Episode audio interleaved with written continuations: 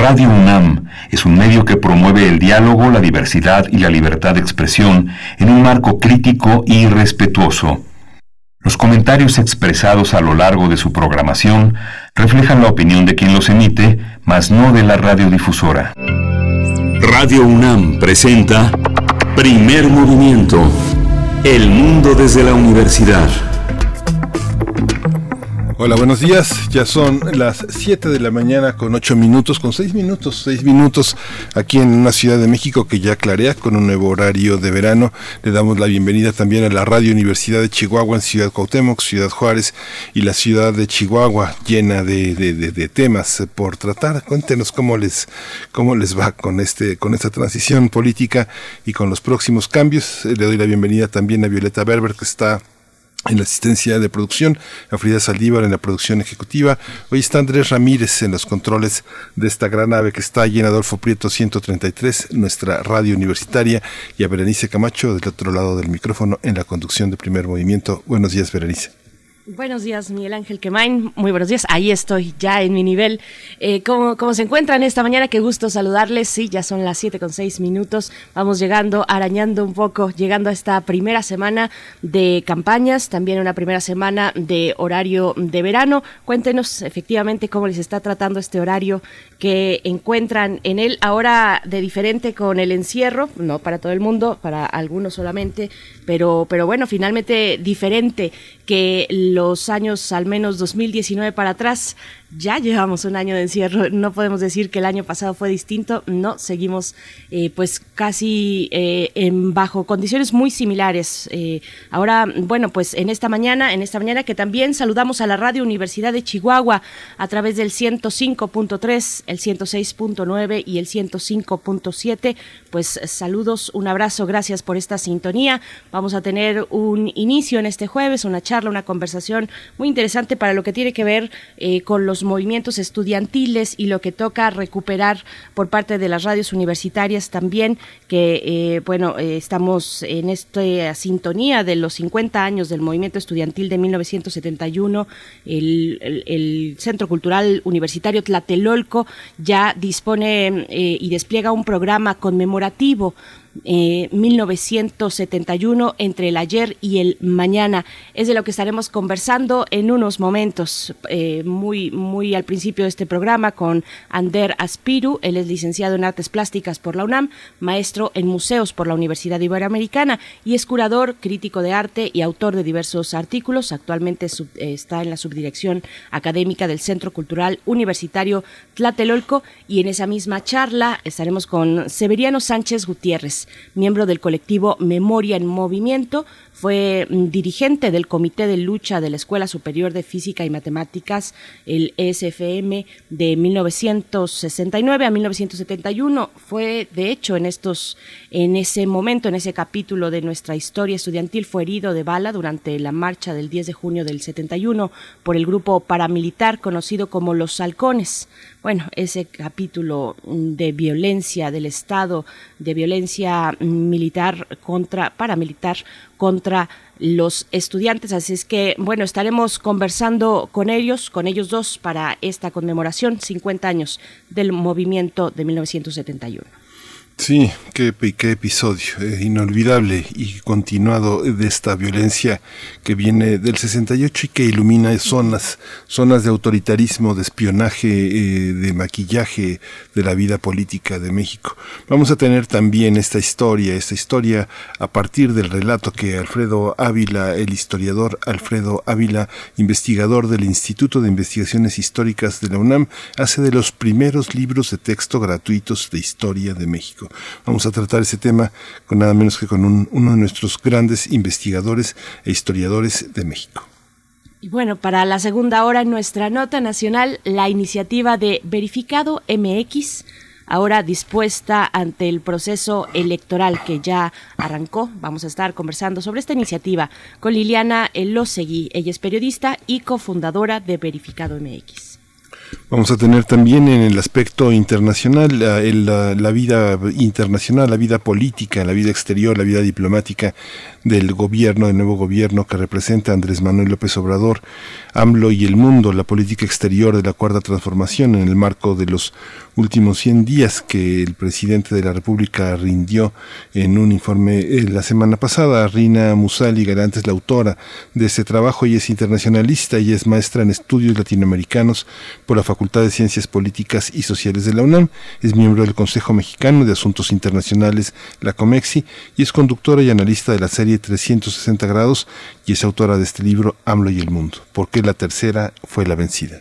Así es, los eh, primeros 100 días del tercer año del tercer año de gobierno y de este proyecto ya echado a andar, atravesado también por la pandemia. Así es que, bueno, vamos a tener ese contexto en nuestra nota eh, internacional. La poesía necesaria esta mañana en la voz y en la selección de mi compañero, querido Miguel Ángel Quemain. Gracias, Berenice. Hoy es jueves y los jueves es de mundos posibles. Vamos a hablar de Ucumayú, los ríos profundos y el florecimiento de Abya Yala, nuestra América plena.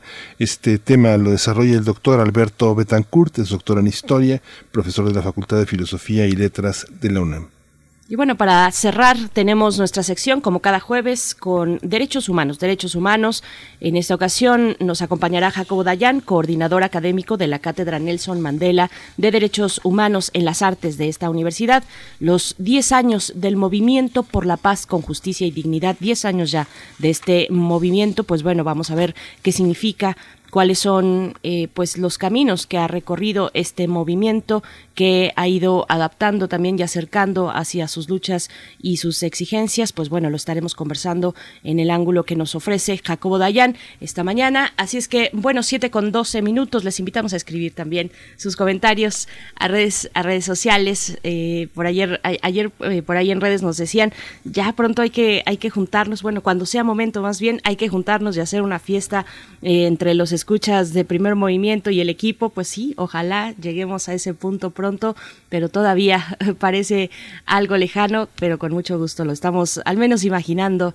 Arroba P estamos así en Twitter, primer movimiento, UNAM en Facebook. Vamos con nuestro corte informativo de cada mañana sobre COVID-19, información nacional, internacional y también de la UNAM. COVID-19. Ante la pandemia, sigamos informados. Radio UNAM. La Secretaría de Salud informó que el número de decesos por la enfermedad de la COVID-19 aumentó a 205.598. De acuerdo con el informe técnico ofrecido ayer por las autoridades sanitarias, los casos estimados son 2.455.816. La Agencia Europea de Medicamentos, conocida por sus iniciales como la EMA, señaló ayer que los trombos sanguíneos que han sufrido personas vacunadas contra COVID-19 con la dosis desarrollada por AstraZeneca deben ser considerados como un efecto secundario muy raro del fármaco. Por ello, mediante un comunicado, consideró que el balance entre riesgos y beneficios sigue siendo positivo. En información de la UNAM, la Universidad Nacional Autónoma de México impulsa el fortalecimiento de la enseñanza del español, sobre todo entre la población de origen mexicano que radica en los Estados Unidos. Para ello, el Centro de Enseñanza para Extranjeros, el CEPE, y el Centro de Estudios Mexicanos UNAM Los Ángeles firmaron bases de colaboración para difundir, promover y compartir la oferta académica, así como los diferentes programas de formación docente, la certificación del español y materiales didácticos.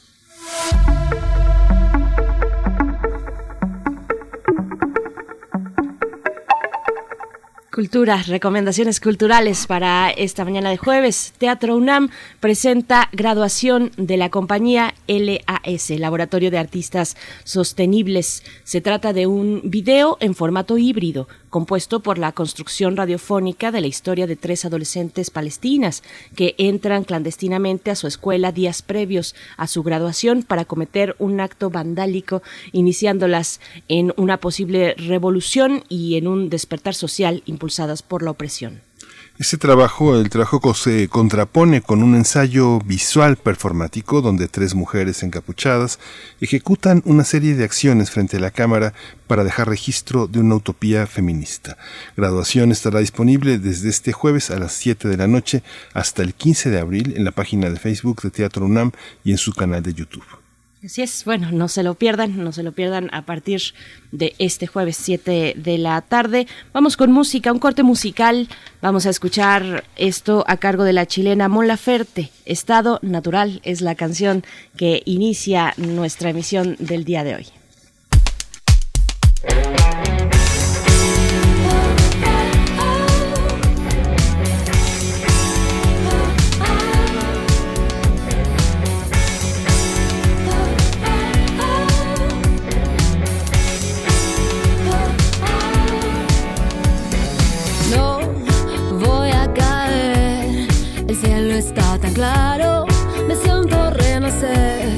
La mente congelada, la gente está mejor. Será lo que provee, será que estoy de buen humor. Estado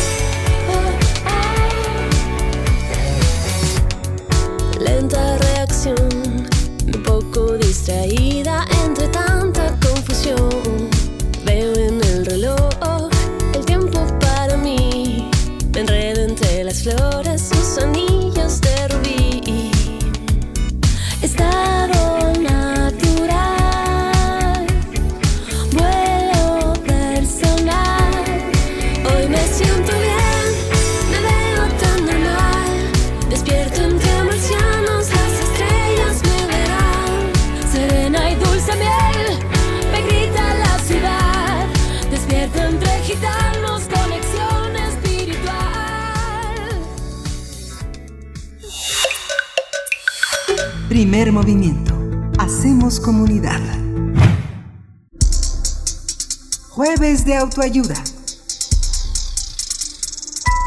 Con motivo del 50 aniversario del movimiento estudiantil de 1971 y de la matanza del jueves de Corpus, también conocido como Alconazo, el Centro Cultural Universitario Tlatelolco de la UNAM, a través de la coordinación del M68, Memorial 1968, realizará el programa conmemorativo 1971 entre el ayer y el mañana.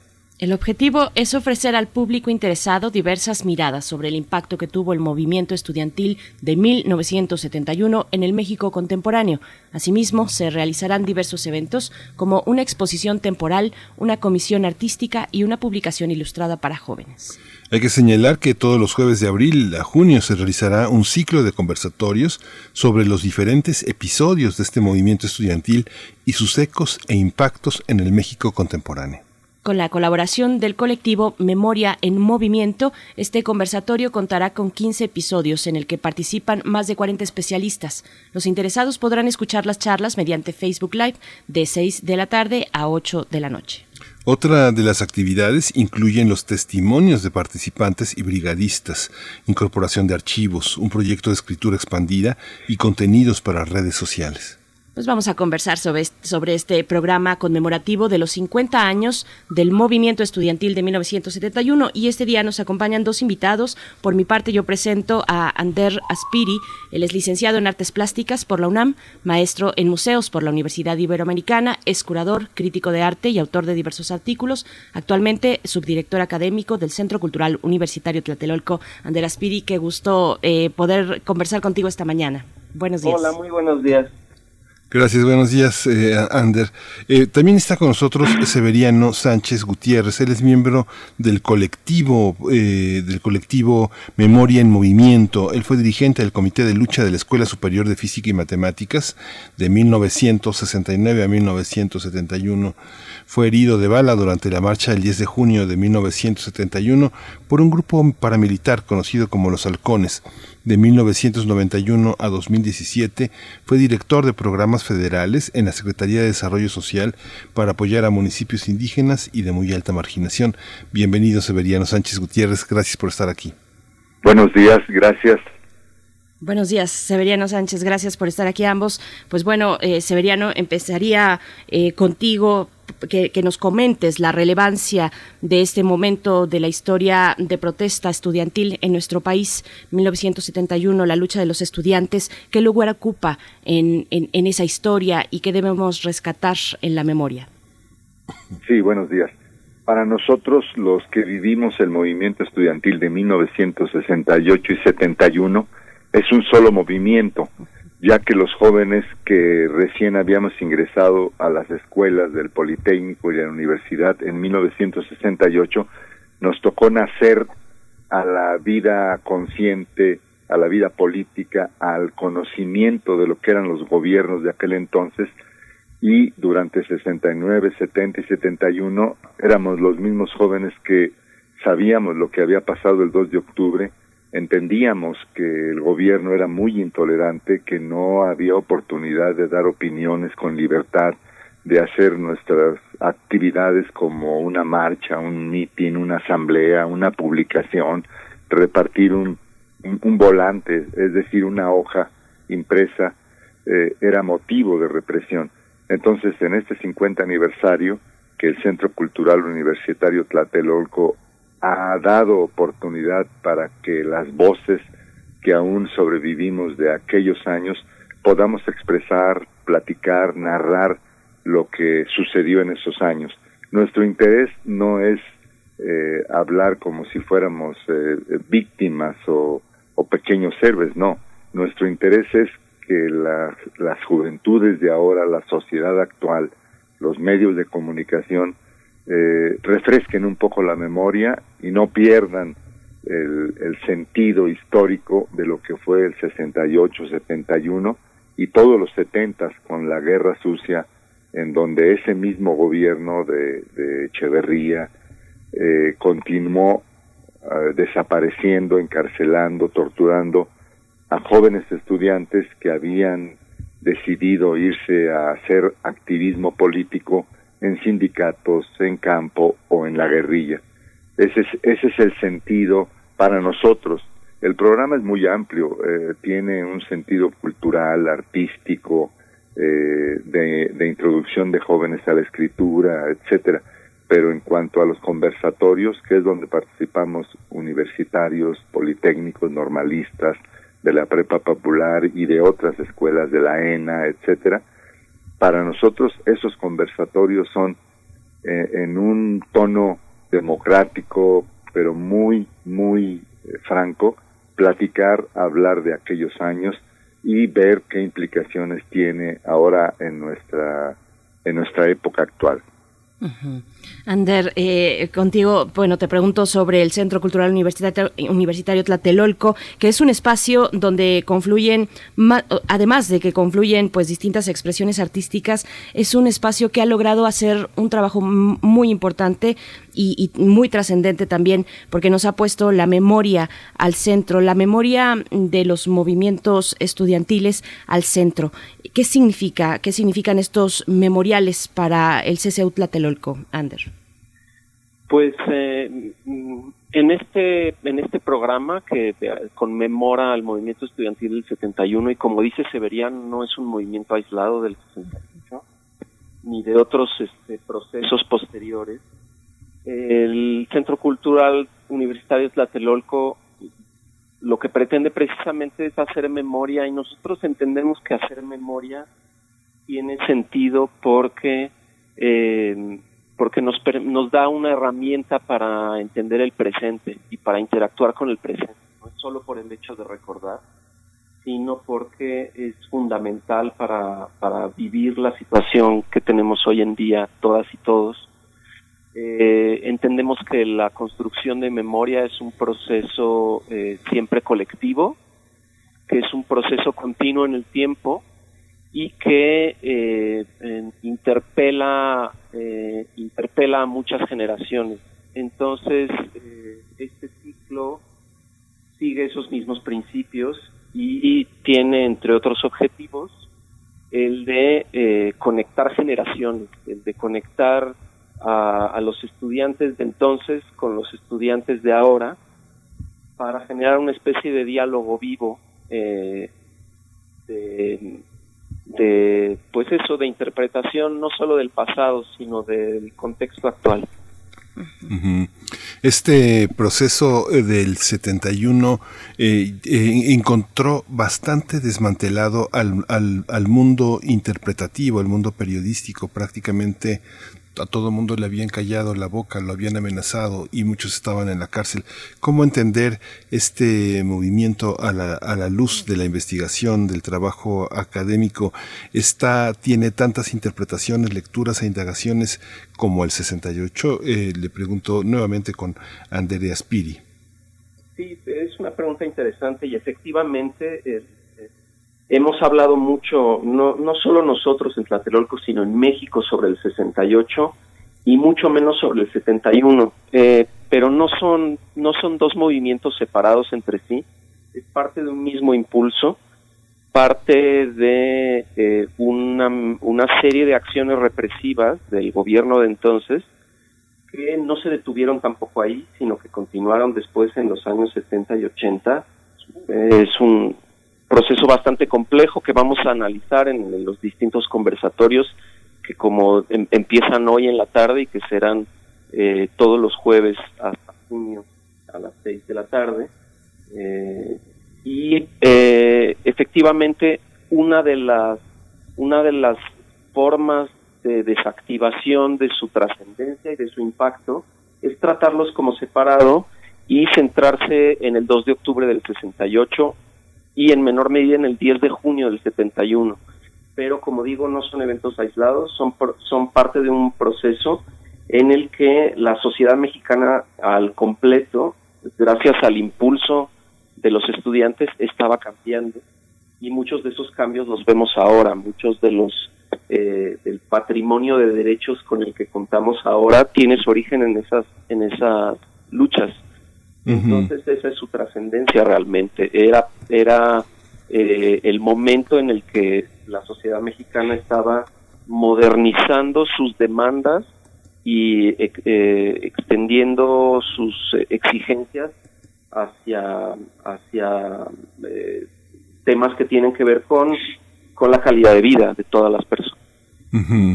Se ve, Severiano Sánchez. Eh, llegaste a ser lo que eras en esos años y continúas en la misma temperatura entonces, tres años después de un movimiento que desenmascaró al Estado, que le quitó esa, esa, esa careta de diálogo, eh, ¿cómo continuar? ¿Cómo recuerdas hoy esa emoción tuya de aquellos años que culminaron con una herida de bala? ¿Qué es lo que en un presente donde aparentemente avanzaron las instituciones democráticas tenemos hoy? ¿Cómo se recuerda desde la emoción de ayer, eh, Severiano Sánchez?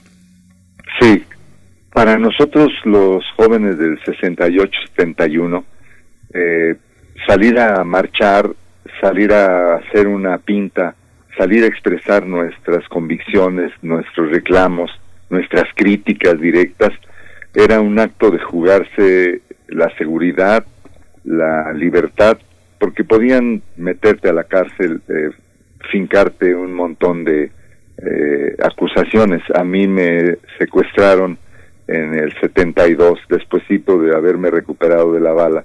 Me secuestraron acusándome de un montón de cosas y con la intención de meterme a la cárcel con un grupo guerrillero. Como yo tenía heridas de bala, eh, la coartada del gobierno era, ah, pues tú fuiste asaltante de bancos, tú hiciste actos armados y no había modo de defenderme estuve fuera de circulación una semana abajo en los sótanos de Tlaxcuaque, donde está ahora el Metro Pino Suárez, y, y y esos, esos recuerdos me hacen, me hacen eh, decir que no deben quedar ocultos, que no deben quedar callados, para que los que ahora tienen una responsabilidad de dirigir algún colectivo, algún reclamo, sepan que, que nunca la represión se termina. Es decir, puede aminorarse, puede cambiar, pero siempre hay que estar atentos, siempre hay que denunciar, siempre hay que tener la voz en alto y, buscar comunicación con los medios impresos, eh, digitales, radiofónicos, para que cualquier intento de sofocar la, la, la demanda, la libertad, el reclamo, sea escuchado y no sea ahogado, no sea sofocado.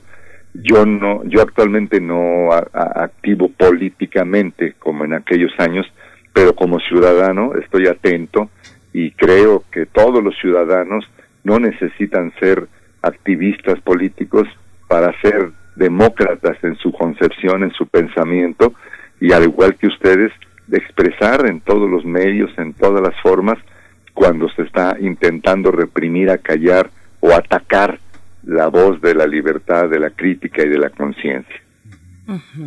Ander Aspiri, eh, hace un momento mencionabas la relevancia del, de Tlatelolco, del Centro Cultural Universitario Tlatelolco, para generar diálogos entre generaciones de antes y de ahora y, la visita al Memorial del 68, pues es una actividad obligada para, sobre todo para los jóvenes de preparatoria, pero a veces, y como ustedes mismos mencionaban, se suele eh, pues no relacionar o no tener tanta claridad sobre la relación del 68 con el 71. ¿Qué significa? ¿Qué fue el halconazo? ¿Qué transmitir a las nuevas generaciones sobre ese momento de nuestra historia estudiantil? Sí, bueno, el, halconazo fue otro de los actos eh, gravemente represivos de, del gobierno eh, en ese entonces. Em, no, como les decía, no es un hecho aislado y em, un poco lo que hacemos en el M68 es eh, establecer esas líneas de continuidad entre eh, los movimientos sociales de los años 60 y 70 con una serie de movimientos sociales y demandas que han tenido lugar en los últimos 50 años eh, en la visita al M68 y en, la visita que se puede hacer ahora a, nuestra, a nuestro eh, repositorio digital m68.mx, eh, se encuentra eh, información y relatos sobre eh, movimientos feministas, movimientos obreros, movilizaciones indígenas, movimientos de la sociedad civil, de la sociedad civil organizada, por ejemplo, los las organizaciones a partir del terremoto del 85, yo soy 132, larguísimo, etcétera, porque hay una hay una eh, hay una genealogía, digamos, que se que se puede establecer y que nos que nos trae hasta el día de hoy hasta eh, reclamos que están teniendo lugar hoy en día, veamos el movimiento feminista, sin ir más lejos, o los distintos movimientos feministas, eh, que de alguna manera eh, no es que recuperen demandas, pero sí que sí que eh, eh, tienen una línea de continuidad en relación con mejoras a la, a la situación de las personas, a la calidad de vida, a los derechos finalmente. Y un poco nuestro trabajo es generar esos vínculos o evidenciar más bien esos vínculos y, eh, y debatirlos abiertamente y hacer memoria un poco entre, entre todas y entre todos. el 71, lo que llamamos el halconazo, eh, fue también un punto de quiebre, un punto de quiebre, y Severiano lo podrá contar bien, para que eh, eh, no solo para no solo para muchos de los jóvenes que protestaron en ese momento y que derivaron sus formas de lucha hacia otros lados, hacia el trabajo en, sindicatos democráticos, en sectores obreros, hacia eh, trabajo con comunidades eh, desfavorecidas, incluso hacia la vía armada, algunos de ellos, hacia, distintos grupos este, que optaron por la vía armada.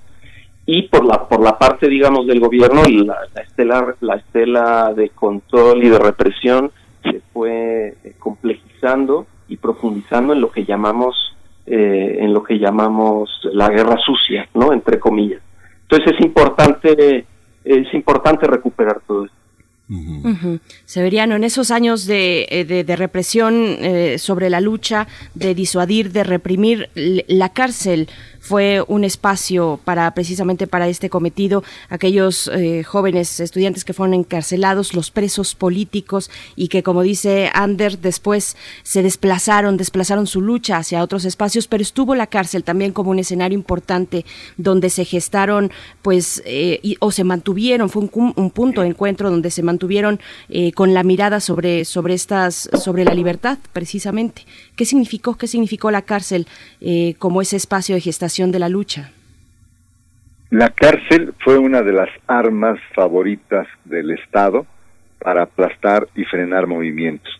La, la represión del 2 de octubre tuvo tres objetivos. Uno, descabezar el movimiento encarcelando a los que pudo agarrar en el Chihuahua el 2 de octubre, persiguiendo a los que no estaban ahí o que lograron salir porque estaban abajo en la plancha de tres culturas. Dos, amedrentar, crear terror entre la base estudiantil que estábamos naciendo a la, a la conciencia. Yo tenía 18 años eh, en ese momento. Y tercero, a todos los sectores que apoyaban, que hablaban del movimiento, decirles cuidado porque voy sobre ustedes. Es decir, era un mensaje muy claro de que la represión estaba en marcha y que no se iba a detener. La cárcel para los dirigentes fue, háganse un lado, voy sobre la base estudiantil, los voy a acosar, los voy a perseguir, voy a hacer los que levanten la huelga. El movimiento fue un movimiento de huelga que duró del 29 de julio hasta diciembre de ese mismo año, en el que se disolvió el CNH formalmente y se levantó la huelga con la lectura del manifiesto 2 de octubre en Zacatenco Politécnico, en el auditorio El Queso que se llama por, por los jóvenes estudiantes. La idea del gobierno era que con estas tres armas, terrorismo, cárcel y amenaza velada, el movimiento pasara a la historia como un movimiento terminado, aplastado y un ejemplo de que con el gobierno no se podía. Y esa es la causa, esa es la causa de que el movimiento del 71 no se le dé la importancia. ¿Por qué? Porque para mucha gente el movimiento terminó el 2 de octubre con sangre, muertos, cárcel y terrorismo. O sea, la mayoría de la gente que no leyó, que no siguió, que no entiende de procesos sociales, el movimiento del 68 terminó el 2 de octubre, hubo encarcelados, estuvieron cerca de tres años, salieron, pero ya, ahí terminó el movimiento. Pero no, los que quedamos libres, vivos y que estábamos en las escuelas, cientos, miles, cientos de miles que regresamos a, a tanto los universitarios como nosotros los politécnicos, no regresamos y dijimos, ay, pobrecitos los que se murieron, los que están en la cárcel, no pasó nada, sigo estudiando y me convierto en un profesionista exitoso. No, Claro que no.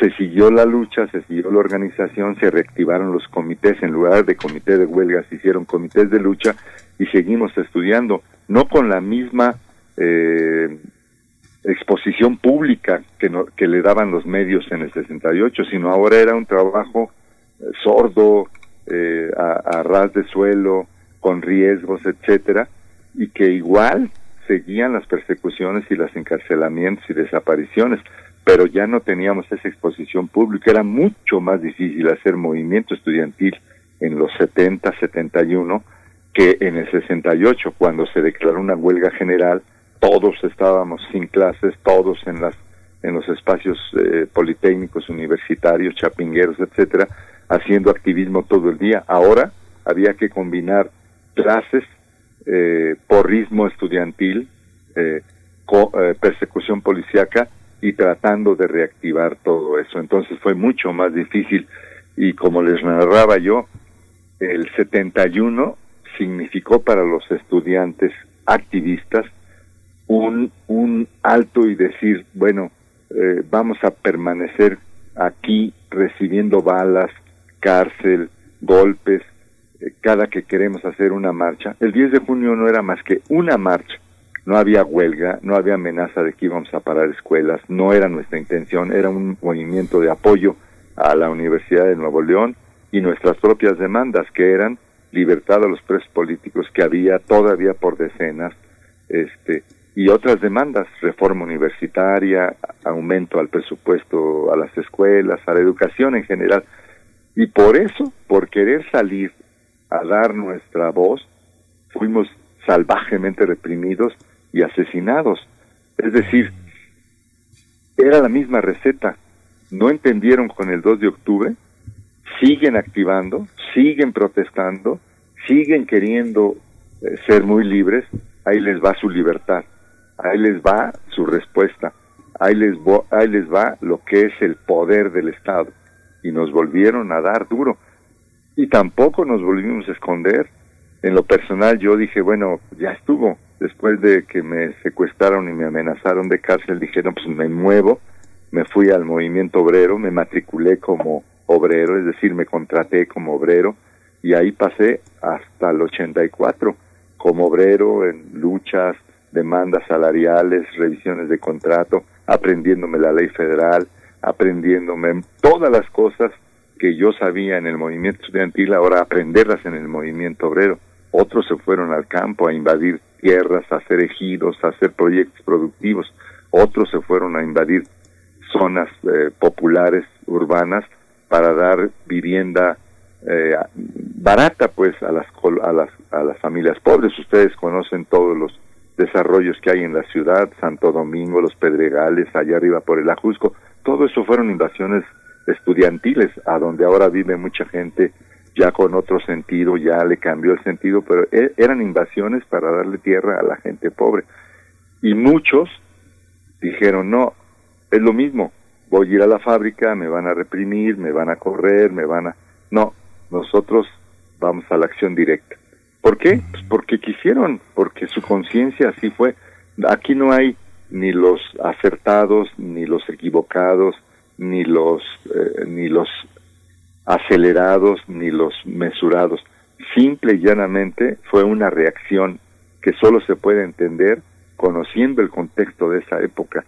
No se puede juzgar eh, a las personas por lo que hicieron o que no hicieron este, desde ahora en la libertad, en que ahora cualquier joven puede meterse al, a las redes, inventarle la madre y decir tontería y media y no pasa nada.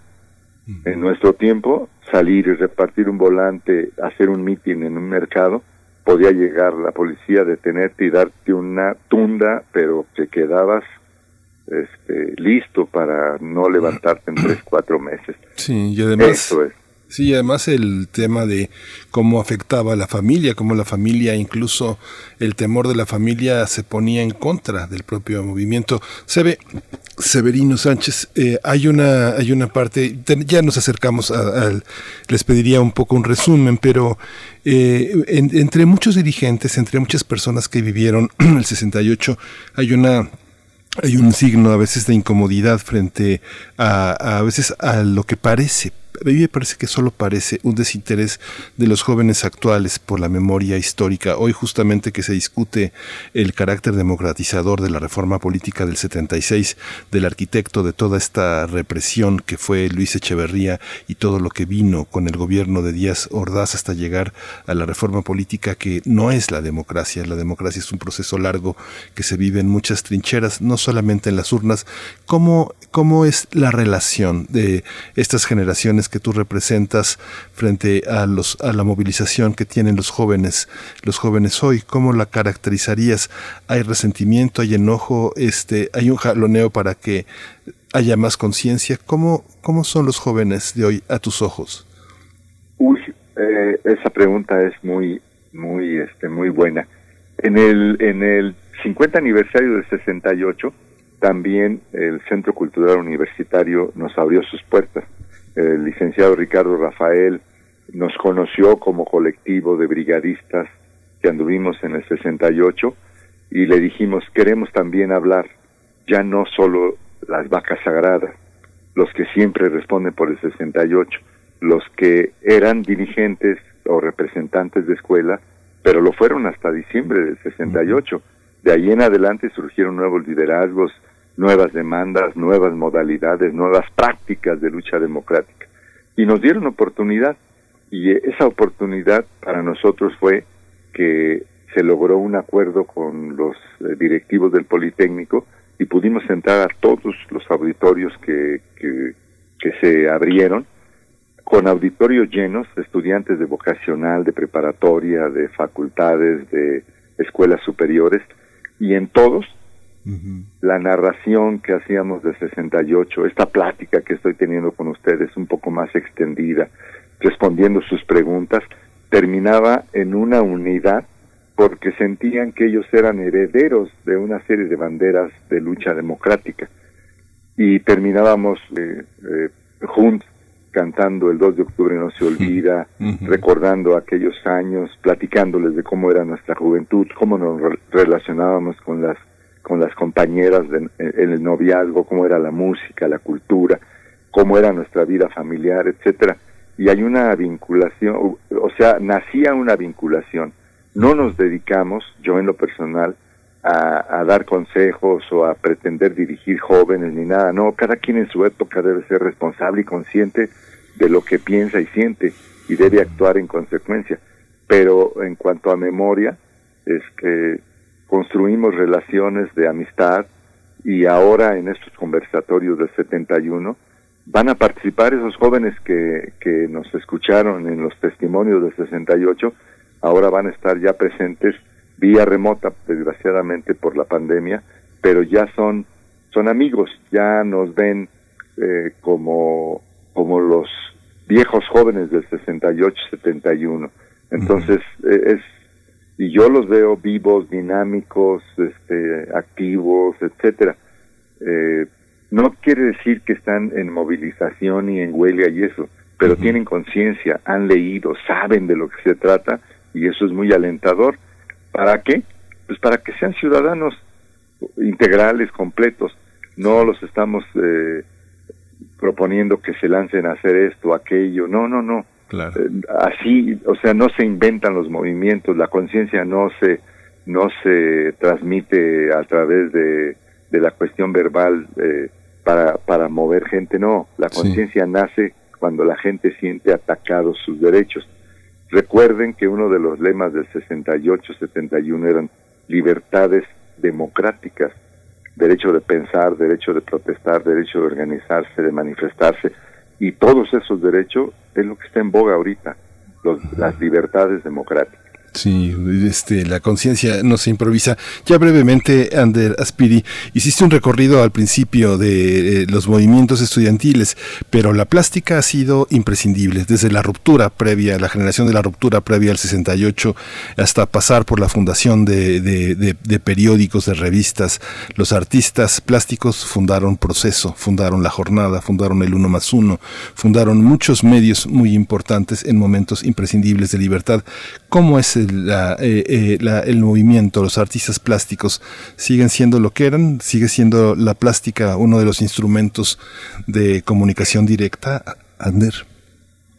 Eh, yo diría que sí, no es, no es la misma situación, evidentemente, y digamos las, las, las distintas manifestaciones artísticas tienen otro, tienen otro, pues se han desarrollado con otro tipo de, metodologías, otro tipo de visualidad y de, incidencia, pero efectivamente sigue siendo una herramienta fundamental eh, de, sí, de incidencia social y de incidencia política. Eh, no, quizá no la plástica dicha como, o entendida como la entendía, como se entendía en los años 60 y 70, pero sí las distintas artes, no solo las artes visuales, sino las distintas artes han buscado mecanismos de, participación social y de incidencia social.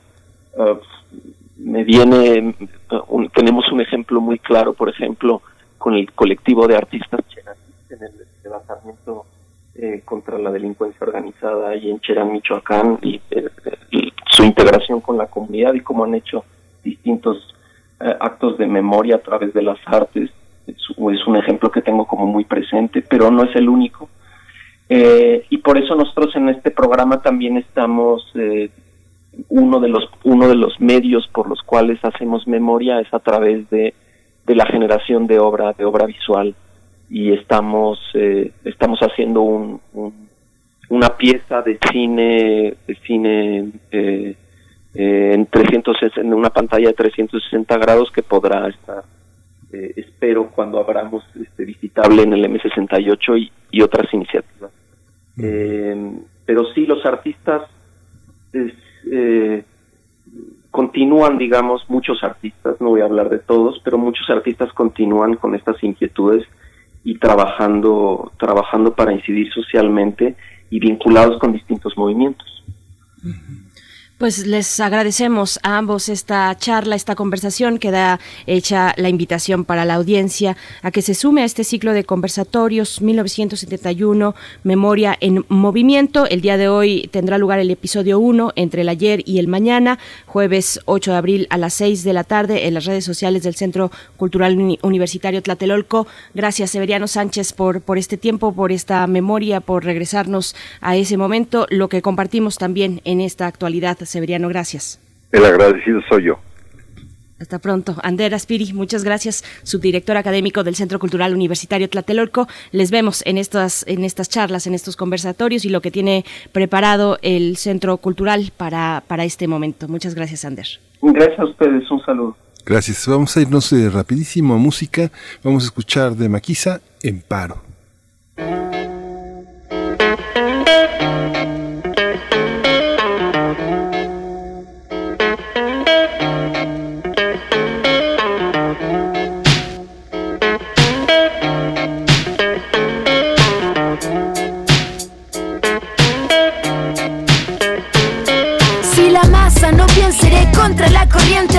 Lo que se con lo que comente la gente Cual y dice que el momento más importante es el presente. Dicen prepotente, lo que llamo consecuente Dos palabras, dos conceptos. diferentes Solo la verdad. Y la humildad. Harán de la nueva vieja escuela universidad. Solo la verdad eliminará los cagüines. Hará que una sola voz escuchen como miles Epicentro dile a la gente de Chile. Reclamo, discuto y ahora pónganme atención. Más de un minuto para un crítico que habla con la razón. En este instante lo importante pasa a ser El fundamento La letra interesante, mi voz el Gran instrumento. De cuerda. Distinta Contemplo el universo. Aniquilando la frontera. Yo. Tú, juntos protestamos. Contra el terrateniente. Ya, que se dijo amo. Lucha de clases sociales. Desigualdades. Escuchen fascistas y morales. Somos iguales. ¿Por qué cuando viene un gringo se le da la... Primer movimiento. Hacemos comunidad. Historia de México. Saludamos esta mañana al doctor Alfredo Ávila, profesor universitario, investigador del Instituto de Investigaciones Históricas de la UNAM, para hablar en este tema que nos propone para hoy los primeros libros de texto gratuitos de la historia, de historia en México. Doctor Alfredo Ávila, ¿cómo te encuentras? Bienvenido. Berenice, ¿cómo estás? Buenos días. Bien, gracias. Buenos días. Te escuchamos.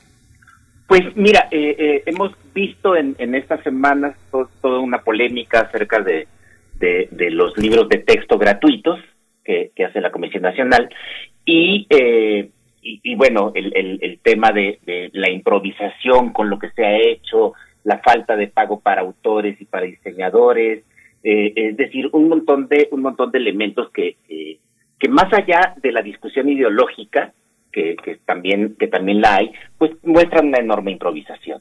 Y, eh, y eso me recordó eh, los primeras, las primeras propuestas para elaborar libros de texto en México.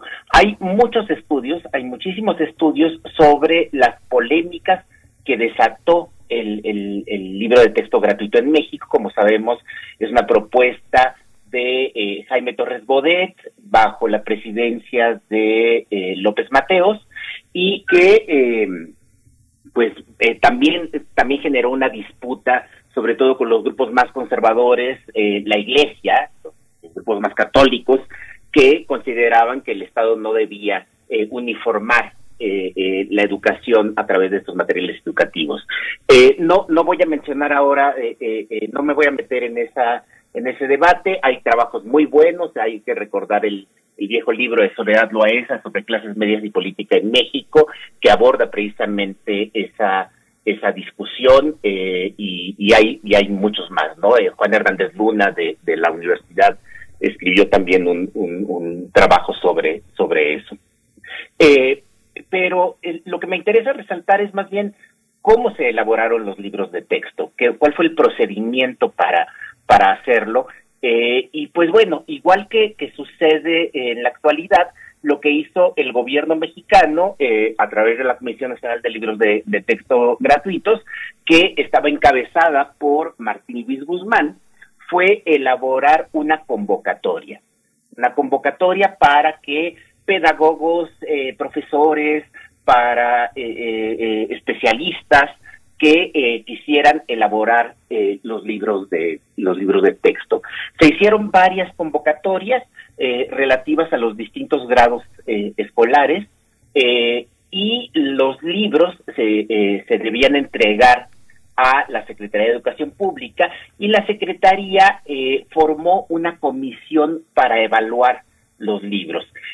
para formar esa comisión, la, la Secretaría se apoyó en las instituciones de élite de aquella época. Eh, fundamentalmente el Seminario de Cultura Mexicana, que como sabemos es una es una institución ya eh, eh, pues de más de medio siglo en México que tiene que tiene reúne a los más importantes especialistas en historia y cultura mexicana al Colegio Nacional y el Colegio de México y en la, la comisión quedó integrada por Agustín Yáñez, Alfonso Caso, eh, José Gorostiza, Arturo Arnaiz y Freg de, la UNAM, Alfonso Tejasabre, aquel viejo historiador marxista, Ignacio Chávez y Alfonso Reyes. Eh, se trató pues de, una comisión que recurría a las personas más capacitadas en aquel momento y que también pecaba de lo que pecaba el, Estado mexicano en aquella época de incluir únicamente a hombres. Eh, esto, eh, eh, esta comisión fue tan estricta que algunos de los concursos, algunos de los de los certámenes fueron declarados desiertos porque no se cumplían con las especificaciones pedagógicas y, de y de contenido que se esperaban de los de los nuevos textos. La convocatoria establecía que en ese caso, en caso de que no se, no se cumplieran, entonces esta comisión estaría en capacidad de designar directamente a quienes hicieran los libros de, texto. Eh, el, premio que se daría eh, para, para los autores de los, de los textos era un premio de 75 mil pesos de 1960. Eh, para las personas que no que, no saben muy bien qué, es eso, pensando en, la equivalencia en dólares, estaríamos hablando de alrededor de un millón de pesos eh, eh, en la actualidad. Es decir, se les pagaría eh, por su trabajo un millón de pesos y anualmente se les pagaría cerca de, se les pagaría la mitad, es decir, en pesos actuales, medio millón de pesos anuales por concepto de, de regalías de los, de los libros. Eh, el término no es el adecuado, no son regalías porque no eran libros para, para vender, pero, pero era un equivalente a las, a las regalías. Entonces, bueno, el, el, Estado mexicano decidió invertir en una tarea tan importante como la de los, la, de los libros de texto. Eh, como te digo, más allá de la disputa ideológica, más allá de que las asociaciones más conservadoras eh, eh, se quejaron, eh, hay que recordar que López Mateos, desde que llegó a la presidencia, asumió que dentro de los márgenes de la Constitución su gobierno sería un gobierno de extrema izquierda, lo cual por supuesto terminó siendo completamente falso si atendemos a toda la represión de los movimientos eh, obreros eh, eh, que hubo en, en, la época y el acercamiento con otros sectores empresariales. pero, pero bueno, más allá de la discusión, lo que sí tenemos es un gobierno que invierte, es un gobierno que invirtió en talleres, que invirtió también en pagarle a, a, los autores de los libros de texto. Para el caso de los libros de historia, eh, como dije hace rato, pues algunos de esos libros no, no, no fueron aprobados por el comité, no pasaron la prueba, y entonces se designó a, eh, directamente a, autores para que, para que lo elaboraran. Y el libro de sexto año de, de 1963, que fue el primer libro de, de historia hecho por, por la Comisión Nacional de Libros de Texto Gratuitos, fue encargado nada más y nada menos que a Eduardo Blanquel y a Jorge Alberto Manrique, dos profesores de la Facultad de Filosofía y Letras de nuestra universidad, eh, don Eduardo Blanquel, especialista en Revolución Mexicana, y Jorge Alberto Manrique, que murió hace pocos años, eh, eh, gran historiador del arte. se trata de un libro fantástico, es un libro que de una enorme erudición que seguramente desde un punto de vista pedagógico, desde un punto de vista didáctico, no es muy útil, dada la enorme carga de, datos y de información que, que, contienen. Pero merece mucho la pena echarle un ojo a este tipo de libros, porque muestra que pese a la intención o a la acusación que se hacía eh, en aquella época de, de, que el gobierno quería adoctrinar eh, a, a, la niñez mexicana, pues eso no se consiguió y no se consiguió básicamente porque el propio gobierno recurrió a especialistas de la magnitud de Jorge Alberto Manrique eh, eh, y, de otros y de otros eh, historiadores para este caso para este caso concreto. El libro de texto abordaba desde la historia de la antigüedad clásica, era un libro que combinaba historia mundial con historia de México y que sin duda se trata actualmente de una de una verdadera joya de, eh, eh, de, como obra como obra de historia y como proyecto eh, educativo recurre por supuesto a todos los a todos los estereotipos patrióticos de la de la época pero pero es curioso porque no recurre a ciertas a ciertas fantasías que después se incluyeron en los libros de texto, como el Pípila. Estaba recordando el otro día la famosa polémica de 1992 en la que en la que se acusó a Héctor Aguilar Camín y a Florescano de haber omitido al Pípila. Pues bueno, en estos primeros libros tampoco aparece el, Pípila, ¿no? Entonces todavía no se caía eh, en esa cosa tan, tan patriotera. Eran libros muy bien hechos y eran muy, libros muy bien hechos en muy buena medida porque el Estado mexicano decidió invertir en ellos y decidió invertir en, en, los, en la niñez mexicana. Sí. Alfredo, nos dieron las 8 de la mañana. Desgraciadamente, bueno, te, te, quedó muy poco tiempo, pero vamos, vamos a volver sobre ese tema y el tratamiento que tú siempre le das a estos temas actualiza muchas de las visiones y muchas de las polémicas que, que están en el México actual, el de hace cinco minutos, pero este, este, te agradecemos muchísimo esta, este apunte y bueno, quedamos pendientes para, para lo que sigue. Claro que sí, Miguel Ángel. Gracias, Alfredo. Hay mucho que hablar todavía. Sí, gracias Alfredo. Les eh, dejamos a la Radio Universidad de Chihuahua, les, nos escuchamos mañana de 7 a 8, vamos a la segunda hora de primer movimiento. Síguenos en redes sociales. Encuéntranos en Facebook como Primer Movimiento y en Twitter como arroba PMovimiento. Hagamos comunidad.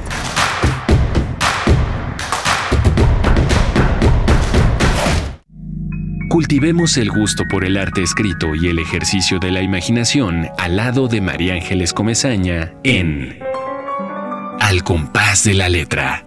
Rutas literarias para viajar entre textos, poemas y cartas.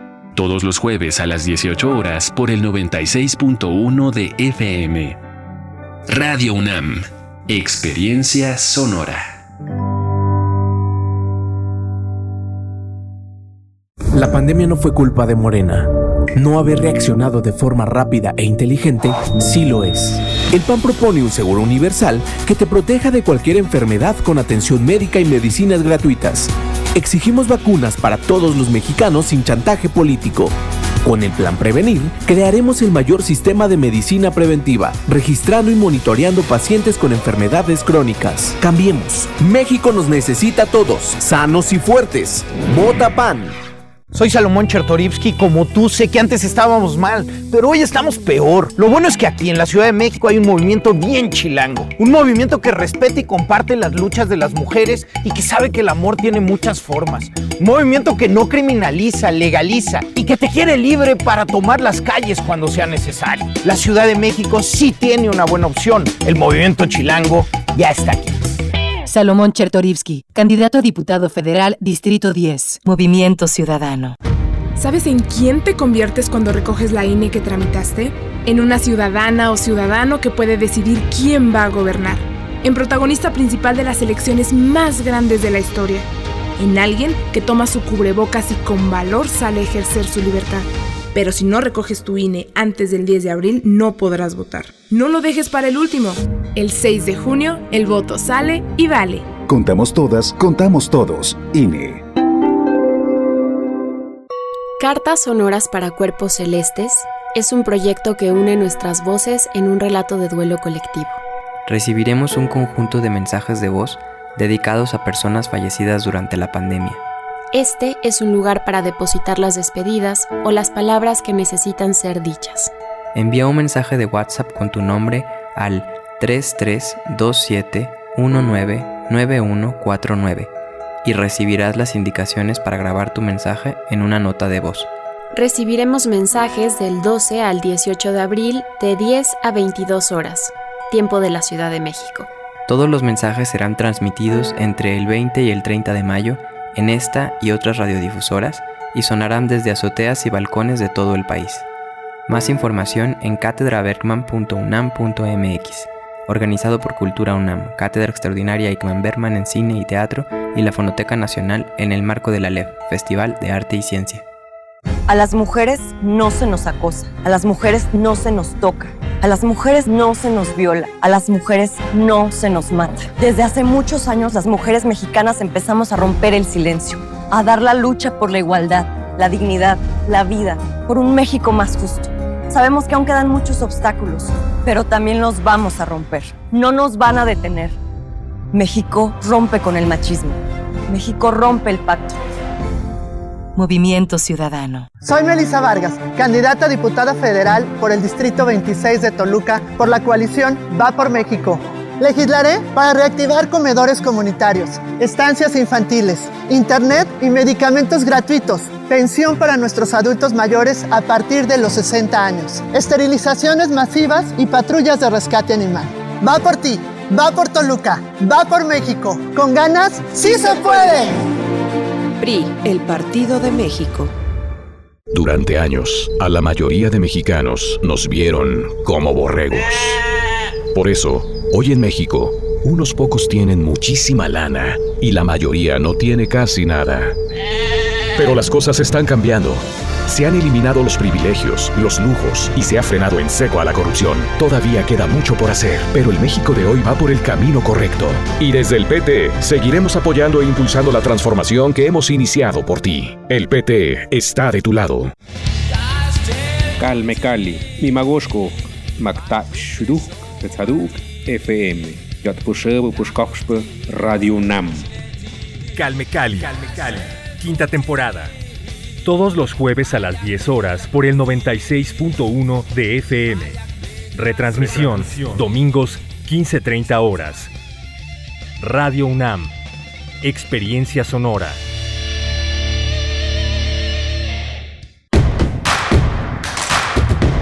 Encuentra la música de primer movimiento día a día en el Spotify de Radio UNAM y agréganos a tus favoritos.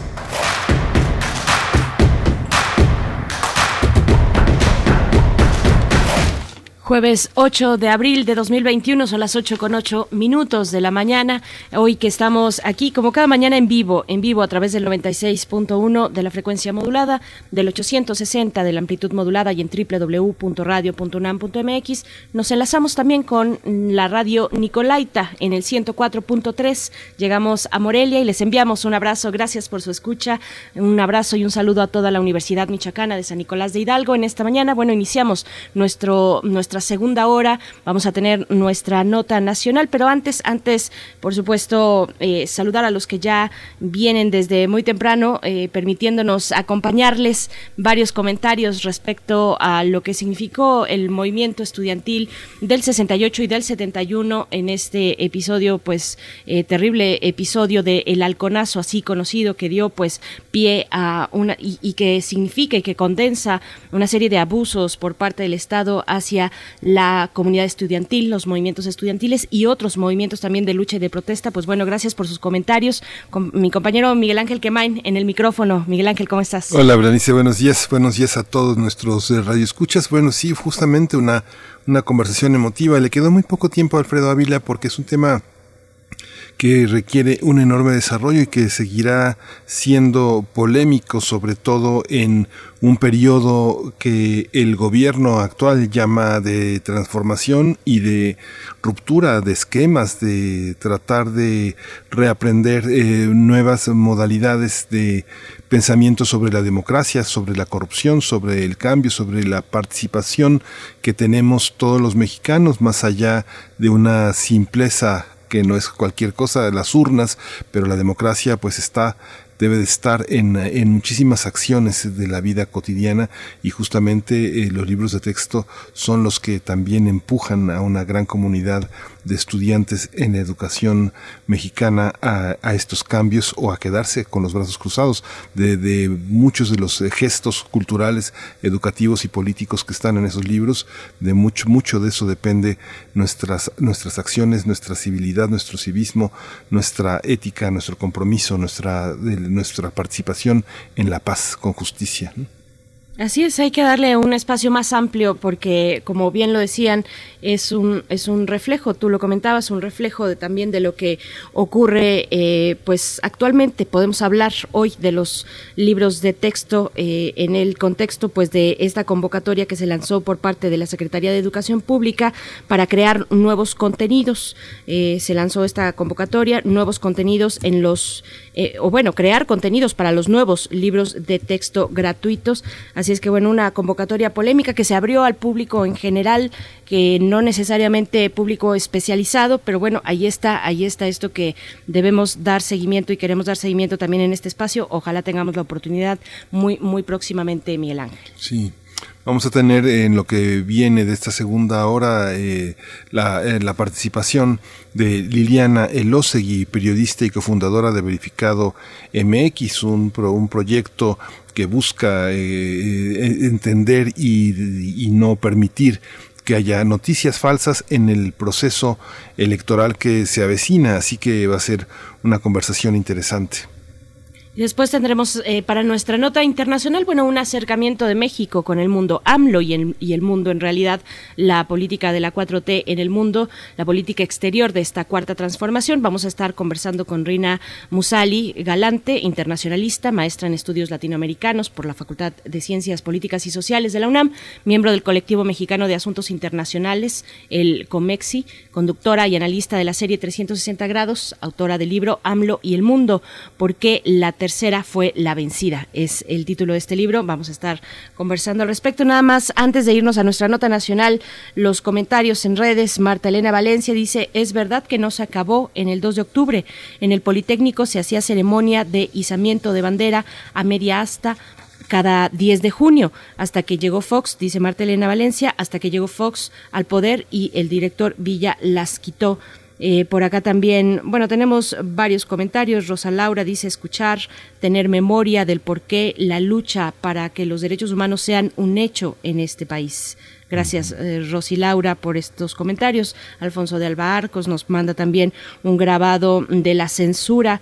Eh, y, bueno, también Huehuetlacatl dice buenos días, qué memorias.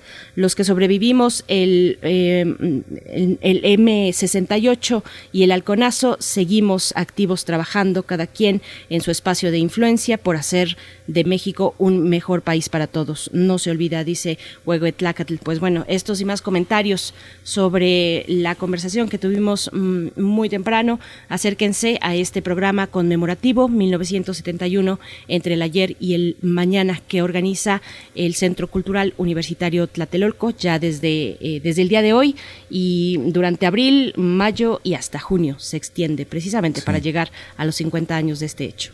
Sí, y justamente ya un último comentario, eh, la, eh, en la FES Aragón, la Facultad eh, de Estudios Profesionales Aragón, ya se reanudan a partir de las 7 de la mañana, se reanudaron ya con normalidad las actividades académicas, se hizo una mesa para de trabajo a partir de hoy y en los días subsecuentes para en cumplimiento pues con los plazos del paro de actividades establecidas por la Asamblea General de Estudiantes. Así que las clases, quien nos esté escuchando, pues las clases ya continúan a partir de este, de este momento en la FES Aragón. Por supuesto, pues bueno, con ese anuncio muy importante sobre cómo va la cuestión eh, de los paros en esta universidad, nos vamos ya con nuestra nota nacional. Vamos. Primer movimiento. Hacemos comunidad. Nota nacional. ¿Los candidatos dicen la verdad o no? Los ciudadanos conocerán la respuesta mediante la plataforma Verificado, que realiza una cobertura nacional de las elecciones 2021 con el lema Para decir tu voto es necesario estar informado. Verificado analiza cada día la veracidad de las declaraciones de las y los candidatos. Hay que señalar que la verificación de noticias tuvo un papel relevante en las elecciones de 2018, cuando varias iniciativas fueron impulsadas, sobre todo por los medios de comunicación, para comprobar la información que difunden los actores políticos involucrados. El objetivo es eliminar la desinformación durante los comicios electorales y ofrecer a las y los ciudadanos la verificación de datos, fotos, discursos generados en las campañas electorales para contrarrestar la desinformación que suele rodear a las campañas electorales y que seguramente en este proceso no será la excepción. Bien, pues vamos a conversar sobre esta iniciativa y su importancia ante el actual proceso electoral. Este día nos acompaña en primer movimiento Liliana Elosegui. Ella es periodista y cofundadora de Verificado MX. Liliana Elosegui, bienvenida. Gracias por estar con nosotros en esta mañana. ¿Cómo estás? ¿Qué tal, Berenice? Miguel Ángel, un gusto estar aquí nuevamente con ustedes. Gracias, Liliana. Se, se pone la mesa, se levanta la mesa, se pone la mesa de nuevo y se pone la mesa en este 2021. ¿Cómo, cómo está organizado en esta ocasión eh, verificado? Hoy el aspecto informativo y el aspecto opinativo parecen ser lo mismo. ¿eh? Así es. La verdad es que nos encontramos frente a una situación atípica ¿no? en las elecciones. Si bien eh, cada proceso electoral tiene sus complejidades y este específicamente es el, este donde eh, es la, elección hasta el momento más grande del país. Se debaten, se, están en la mesa 21 mil cargos de elección popular. Eh, bueno, nos habla de la magnitud de, del trabajo que se viene encima. Si a esto le agregamos el contexto de que estamos en medio de una pandemia mundial, bueno, pues compleja, complica la situación en, en este proceso electoral. Entonces, bueno, eh, la respuesta de verificado a, esta, a esta circunstancia típica, bueno, pues es reforzarnos con eh, una gran cantidad, sobre todo de estudiantes eh, muy comprometidos. Hablabas hace poco de, del civismo que tienen, que debemos de formar ahora en los estudiantes. Bueno, pues estudiantes de la Facultad de Comunicación de la Universidad Autónoma de Nuevo León se suman con nosotros a participar en este ejercicio de verificación y análisis del discurso público de los candidatos y las candidatas para analizar y saber quién está, quién tiene datos correctos, quién está aportando eh, eh, propuestas eh, factibles, quién está hablando con la verdad hacia sus votantes, ¿no? Liliana, las fake news son un, son un fenómeno que recorre no solo nuestro país, recorren el mundo entero. Y hay iniciativas eh, enfocadas a precisamente mm, pues clarificar la información, iniciativas en todo el mundo, en distintos medios, en medios de gran reconocimiento también. ¿Qué, qué herramientas eh, se han ido acumulando a lo largo pues de, de los años con respecto pues precisamente a clarificar, a contrastar la información, a tener información verificada, con qué contamos y qué significa también para ustedes hacer un esfuerzo como este, una plataforma como este que como esta que yo supongo no descansan o descansan muy poco. Descansamos muy poco, bien lo dices, Berenice. Eh, bueno, sí, eh, lo que comentas, eh, la verificación finalmente no es nueva, es, algo que es inherente al periodismo, sin embargo tiene un auge a partir del año 2000, donde empiezan a crearse más equipos de verificación alrededor de todo el mundo. Y esto obviamente al principio trabajamos de manera como un, un tanto artesanal, eh, sin embargo, el avance de, la tecnología ya incluso en algunos equipos de, verificación han incorporado eh, inteligencia artificial eh, para, para hacer el análisis de la información ante la cantidad y volumen de, datos que requerimos manejar para, para contrastar los dichos y los hechos de los candidatos, sobre todo lo que dicen los candidatos y candidatas. Bueno, pues sí, hemos tenido que innovar y avanzar un poco en el estudio y la investigación más profunda, ¿no? Sobre cómo se mueven las noticias falsas, cómo se mueve la desinformación, porque es vital entender eh, cuáles son los, los procesos que tiene este, este fenómeno para poder atacarlo y entenderlo. Entonces, sí ha habido gran avance, sí, sí eh, incorporamos herramientas tecnológicas. Eh, las, las plataformas han sido, plataformas de redes sociales, de medios sociodigitales han sido también aliadas en este, en este esfuerzo. Eh, recientemente Facebook dio una capacitación en temas electorales para, para periodistas. También eh, Twitter ha estado muy de cerca también en este proceso. Están, son observadores definitivamente de este fenómeno de las noticias falsas y están tratando de acercarse con grupos de periodistas y de fact-checkers para eh, hacer este análisis y, y poder ofrecer a las audiencias, poder ofrecer a los votantes información verificada, información veraz que les sirva para tomar las decisiones de su voto. Esta, esta visión eh, de, la, de, la, de la prensa también enfrenta una, eh, una enorme crisis porque parte de lo que se desacredita y de lo que se vincula a la información es la información en redes sociales, que hay muchas informaciones que parece que no tienen dueño y una de las opciones que, que se avecinan es eh, poner un sistema de suscripciones para que la gente reciba no sé si lo que quiere oír o lo que quiere saber, que son dos cosas distintas. Hay mucha gente que está suscrita a boletines que le dicen lo que quiere oír, ¿no? ¿Cómo, cómo, se, cómo, se, cómo se entiende esa parte? Sí, es sumamente complejo el fenómeno. Eh, eh, aquí entramos ya en temas de sesgos cognitivos y sesgos confirmatorios y, y burbujas de información que son que son eh, realmente com que complejizan no la, la, la, la, los datos que necesita la audiencia o la ciudadanía para entender y saber cuál, en qué contexto está situado. Yo la verdad es que no, no soy muy afán de no, no soy muy afín de, de, de realizar ese tipo de prácticas. La información debe ser democrática la información debe estar al alcance de la gente eh, pero también creo que eh, la ciudadanía tiene una responsabilidad en cuanto al tema de, de, la calidad de información que consume nosotros somos muy muy activas en el, en el tema de la dieta mediática. Eh, en nuestra plataforma, además de combatir el, el, la desinformación y ofrecer herramientas a, nuestro, a nuestra audiencia para que pueda distinguir la, la información eh, veraz de la, de la no veraz, eh, apostamos mucho a la educación mediática, ¿no? Entendemos que eh, esta, la, ciudadanía ya es digital, incluso las campañas, la, la batalla por el voto estará en redes sociales, entonces es importante que las que las eh, que la ciudadanía tenga herramientas que, que aporten, que le den idea, que le den contextos, que aprendan a, a, fomentar el pensamiento crítico para que puedan tomar una mucha mejor decisión en este proceso electoral. Liliana, mencionas las burbujas de información. A mí me interesaba precisamente mucho llevarte a ese terreno, cómo, cómo estas burbujas, estos espacios cerrados donde la información pues circula así, como, como si fuera eh, pues eh, sin, sin, tener como mucho contacto con otras esferas que, que, también están hablando incluso del mismo tema, pero desde distintos puntos de vista. ¿Cómo estas burbujas de información favorecen a las noticias falsas? Es, es un fenómeno que ya se ha estudiado, que se ha estudiado además con gran interés en algunos países como Estados Unidos, luego de las elecciones donde salió victorioso Donald Trump, pero también en nuestro país. ¿Qué decir? ¿Cómo juegan? ¿Qué, qué papel juegan estas burbujas? ¿Qué impulso le dan al, al tipo de información y de noticias que estamos recibiendo? Definitivamente han sido, han sido, eh, es un fenómeno muy crítico eh, en cuanto a la calidad de información que reciben las audiencias. Eh, esto tiene que ver con muchos factores, incluso con los hábitos de, de, de informativos que tiene la ciudadanía, eh, además que se combinan, les, les, repito, con sus sesgos, con sus preferencias, con sus filias o fobias que pueda tener en el tema político. Entonces, sí, vamos creando estas burbujas de información en donde solo recibo la información que yo necesito, que yo creo con la información que está alineada con los con mi sistema de creencias.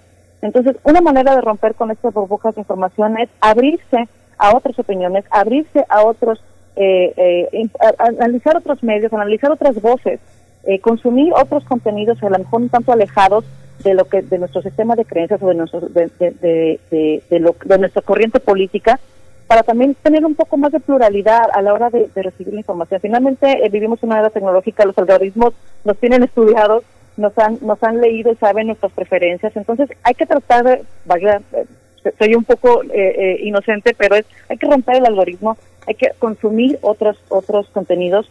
Eh, eh, la analogía es muy simplista, pero cuando uno va a, al supermercado a, hacer la despensa, pues analiza la información, y, eh, analiza lo que va a comprar, analiza lo que va a consumir, lee las etiquetas, fija cuál es lo que nutre más, cuál es el mejor precio, cuál es, en dónde están ubicados los mejores eh, precios para, para, para su consumo. Bueno, lo mismo pasa con la información. También hay que analizar cuál es la información que me están nutriendo, que me está alimentando eh, para yo tomar mejores decisiones. Entonces es una manera de romper con este tipo de, de burbujas de información, es eh, abrirnos un poco más, eh, fomentar un poco más el pensamiento crítico y ser más responsables en nuestro consumo mediático. ¿Cómo hacerlo? ¿Cómo, por, dónde, ¿Por dónde empezar? Eh, nosotros eh, que estudiamos académicamente el tema de la comunicación, le llamamos fuentes al origen de una información que se proyecta hacia, la ciudadanía, pero eh, las fuentes tienen que ver no solo con su rigor eh, objetivo, eh, ético, sino también con un sistema de creencias que se ha implementado desde hace varias décadas, ¿no? Por ejemplo, si se publicó en letra impresa, tiene autoridad. Si lo dijo la televisora, tiene autoridad. ¿Cómo empezar para la ciudadanía en, esta, eh, en este sistema de creencias? ¿Tú cómo ves ese ecosistema informativo? ¿Por dónde empezamos? Bueno, eh, abrirse, hay, hay una gran cantidad ahora de medios digitales independientes que no dependen, que, no, su financiamiento o su, sustentabilidad no depende ni de, ni, de, ni de partidos políticos, ni de gobiernos, ni de candidatos. Hay, hay un gran, gran ecosistema de, de medios digitales independientes que aportan contenidos mucho más allá de, de, la, de, de la nota diaria.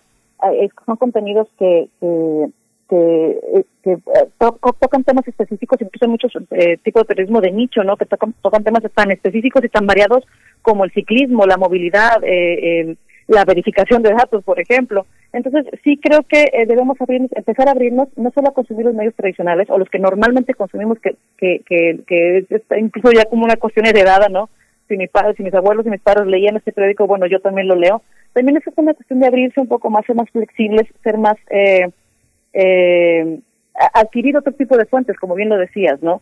Informarse con medios alternativos, con medios independientes, digitales, eh, escuchar varias opciones, varias opiniones, creo que nos enriquece mucho, enriquece mucho el diálogo y el, y el debate público. Liliana Elosegui, bueno, y, con este esfuerzo de verificado MX ahora volcado, a las, al proceso electoral, eh, cuéntenos qué, qué hemos aprendido, qué, qué, aprendimos de 2018 sobre las noticias falsas precisamente en contextos de elección. Definitivamente sabemos que eh, eh, hemos, entendido que este fenómeno no va a parar, entonces necesitamos hacerle un frente, necesitamos aliarnos eh, estar muy cercanos con la ciudadanía, incluso con, con las organizaciones de la sociedad civil para poder enfrentar este problema. Eh, eh, hay que, hay que, o sea, no, podemos hacer esta batalla solos, los periodistas y sobre todo los que nos dedicamos al fact-checking, no, no podemos alejarnos o no podemos dejar de lado en esta batalla a la ciudadanía ya y a la organización, a la sociedad civil organizada. Necesitamos todos trabajar en un frente común para poder contrarrestar y poder ofrecer una mayor claridad en el debate público. En verificado lo estamos haciendo, hemos incluido, hemos trabajado con otros periodistas, hemos eh, reforzado eh, sus capacidades eh, de verificación, hemos estado trabajando también muy de cerca con organismos de la sociedad civil para, para poder impulsar estos estas herramientas y llevarlas a, las audiencias. en nuestra página hay incluso ya cursos gratuitos para que cualquier persona puede tomar.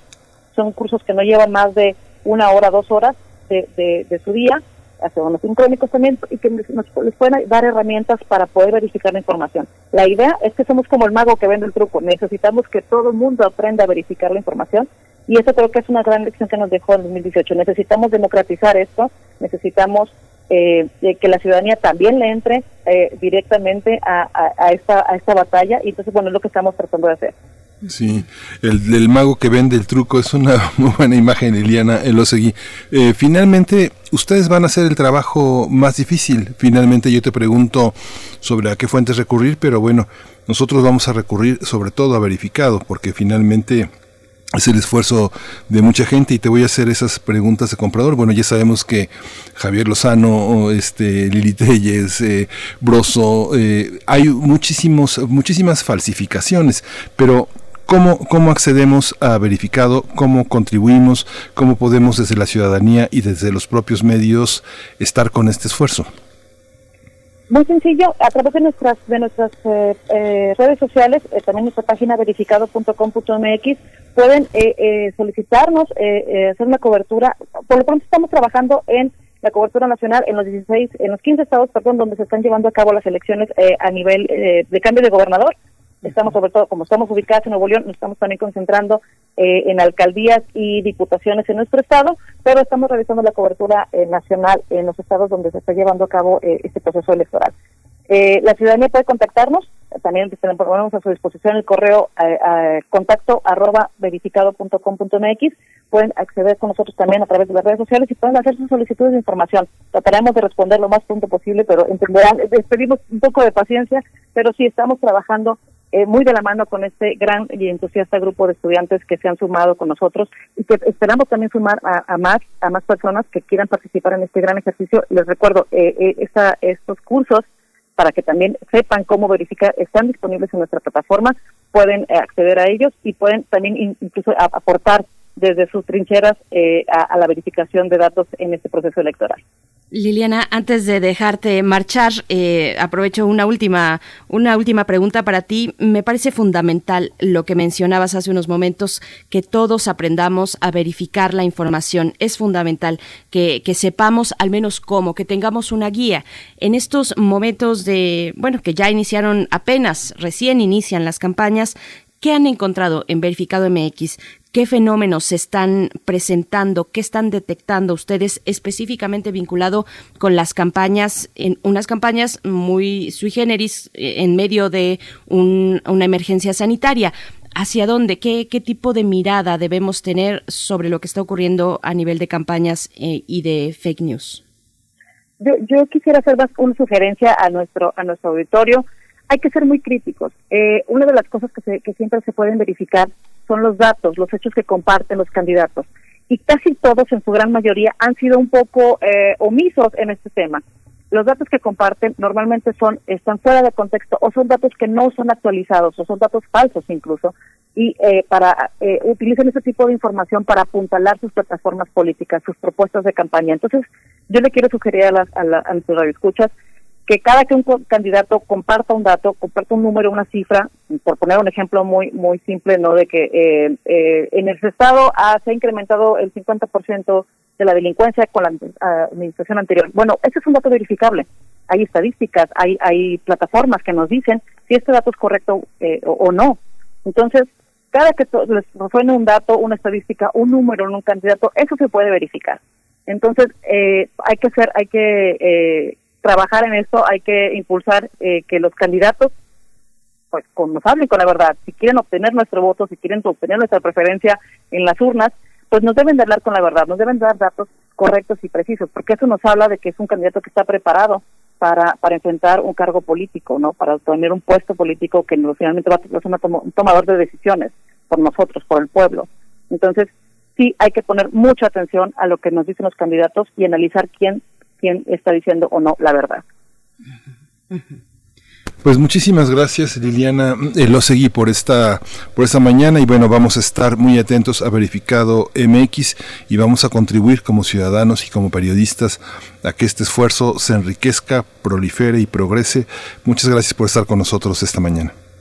Muchísimas gracias a ustedes por el espacio y aquí estoy a sus órdenes. Gracias, Liliana. Gracias. Verificado MX, ahí está, eh, es el nombre del portal y de las redes sociales de esta plataforma que está disponible, por supuesto, a todo público. Vamos con un corte musical afro, está a cargo de esta canción que se titula Vista Mar.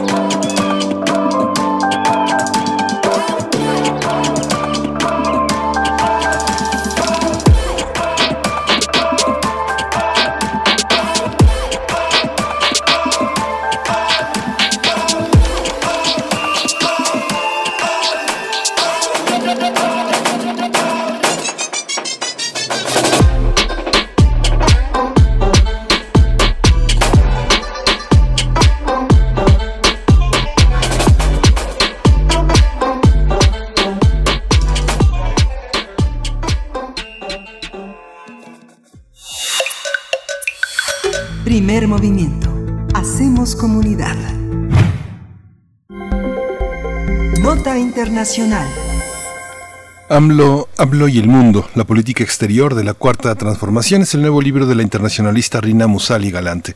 Esta obra da cuenta de las complejidades y de las complejas interconexiones y contradicciones que se entretejen en el orden internacional contemporáneo y también los modificadores del statu quo global que suscitaron en nuestro país durante la victoria contundente de Andrés Manuel López Obrador como presidente de México.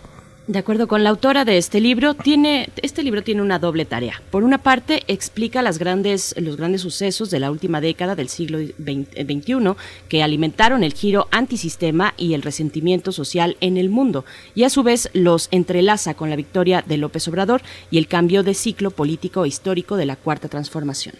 Todo ello ocurre en un mundo que está en medio de diversos conflictos geopolíticos globales, la proliferación nuclear, la crisis planetaria, la revolución de las tecnologías y comunicaciones, así como la desaceleración económica, la ola de protestas sociales, las disfunciones del mercado y más recientemente el impacto de la pandemia de COVID-19, así como la llegada de Joe Biden a la presidencia de Estados Unidos. Musali Galante realiza un análisis de la injerencia del contexto internacional en el desarrollo del proyecto que impulsa López Obrador. El prólogo de la obra fue escrito por el periodista Leonardo Curcio. Vamos a conversar sobre este libro, AMLO y el mundo. Y hoy está con nosotros ya en la línea Rina Musali, galante, internacionalista, maestra en estudios latinoamericanos por la Facultad de Ciencias Políticas y Sociales de la UNAM y es miembro también del Consejo Mexicano en Asuntos Internacionales, la COMEXI, conductora y analista de la serie 360 grados, autora del libro AMLO y el mundo, ¿por qué la tercera fue la vencida? Bienvenida, Rina. Muchas gracias por estar aquí. Muchísimas gracias y gracias a la invitación eh, de tu parte, Miguel Ángel, y de Berenice. Gracias. Muchas gracias. bienvenida, Rina Musali. Bueno, pues eh, coméntanos, por favor, sobre qué premisas vas desarrollando eh, pues esta propuesta, esta publicación, la relación del presidente, tú lo eh, personalizas así, AMLO y el mundo, el presidente con el mundo, con sus relaciones internacionales. Yo pondría probablemente un antes y un después de la y un durante la pandemia. ¿Cómo lo ves? Pues mira, efectivamente, la, premisa, la premisa principal del libro es que el mundo es muy importante y que México no se puede entender sin las correas de transmisión internacionales. Precisamente con el shock pandémico y de la peor crisis económica y sanitaria de los últimos 100 años por el COVID, a México nos presentamos de manera muy vulnerable ante el mundo, al igual que todas las naciones prácticamente. Sin embargo, la verdad es que no podemos eh, sustraernos del exterior México no debe de tener una actitud ombliguera, provinciana y cortoplacista cuando hablamos del mundo. Somos la quinceava economía del mundo, la novena en, en, términos de, de paridad de compra. Entonces, de capacidad de compra, necesitamos realmente, somos una potencia media y México está completamente entrecruzado por lo que sucede en el mundo. Entonces tenemos que tener una actitud proactiva, una actitud anticipatoria, de lo que está pasando en el mundo para realmente podernos prevenir y eh, ordenar políticas públicas para realmente estar preparados en el siglo XXI. Realmente la realidad mexicana está cruzada por lo internacional y la misma cuarta transformación llega al poder por una serie de sucesos que también pasan en el mundo que le abren la avenida al megacambio político con el primer gobierno de izquierda. Es decir, el gobierno de Andrés Manuel López Obrador, por supuesto que llega gracias al desgobierno, a la putrefacción del sistema, al flagelo de la corrupción, es decir, a una serie de factores internos. Es el gran animador, la gran raíz de su llegada. Sin embargo, esto no significa que el mundo, es decir, una serie de situaciones que pasan en el mundo, se modifique el statu quo internacional en algunos sentidos y esto de alguna manera permea la realidad mexicana y nos permite el cambio en el ciclo político y electoral que vivimos en julio del 2018. Esta, esta visión que ofrece este libro también es una visión, una visión crítica de la historia de la diplomacia y de la historia de la percepción de la diplomacia política en México. ¿Cómo, cómo se reformula este conjunto de poderes que observa a cada uno de los gobernantes que ascienden y que, y que, y que pertenecen a países endeudados, países políticamente pobres o que tienen una tradición de muchísimas revueltas. Pienso que va desde, desde Grecia a Bolivia, desde, este, desde Hungría a Perú. Eh, eh, ¿Cómo lo observas, Rina? Sí, mira, la verdad es que yo lo que observo es que hay un movimiento antisistémico internacional y este movimiento antisistémico internacional está completamente relacionado por una serie de factores estructurales de cambio en el mundo. Es decir, nosotros no podemos entender la llegada de Andrés Manuel López Obrador y de otros gobiernos en el mundo que, que tienen un, un, un, un marcaje antisistémico y de rabias colectivas, es decir, hay un ecosistema internacional rabioso, muy enojado, pero muy enojado no nada más por lo que pasa en los gobiernos nacionales, sino por lo que pasa a nivel internacional. Tenemos una globalización completamente asimétrica y dispar, desigualadora, en donde ha generado que los ricos sean más ricos y que los pobres sean cada vez más pobres. Es decir, una desigualdad que ha generado agraviados en el mundo. Los mexicanos no nada más estamos agraviados por el flagelo de la corrupción, por eh, toda la crisis de, seguridad que estamos viviendo, por eh, toda la crisis del neoliberalismo, sino también estamos agraviados por lo que está pasando en el mundo, una globalización que no está regulada, que no tiene rostro humano y que de alguna manera está anclada a un capitalismo salvaje. Entonces somos agraviados los mexicanos, pero también somos ciudadanos del mundo. No solamente somos mexicanos con obligaciones y compromisos, sino nos, sino nos, nos metemos al carril de los ciudadanos agraviados, pero por el mundo. Ahora, por otro lado, también estamos viviendo que hay un grito antisistémico a nivel internacional y eso tiene que ver con la llegada en Europa, por ejemplo, de los gobiernos de ultraderecha y de extrema derecha debido a eh, eh, debido, por ejemplo, a la guerra en Siria y una serie de eh, factores políticos a nivel internacional que presionan a al cierre de fronteras, es decir, las fronteras porosas que de alguna manera eh, están pidiendo que se detenga esta migración, es decir, hay que cerrar las fronteras y por lo tanto entonces suben gobiernos de extrema derecha que de alguna manera eh, tienen como correlato una, un posicionamiento antimigrante. Y ahí entra, por ejemplo, el Brexit, que es prácticamente un grito nativista para cerrar a Reino Unido para desprenderse de la supranacionalidad europea y prácticamente para que ellos pongan, eh, tomen decisiones con soberanía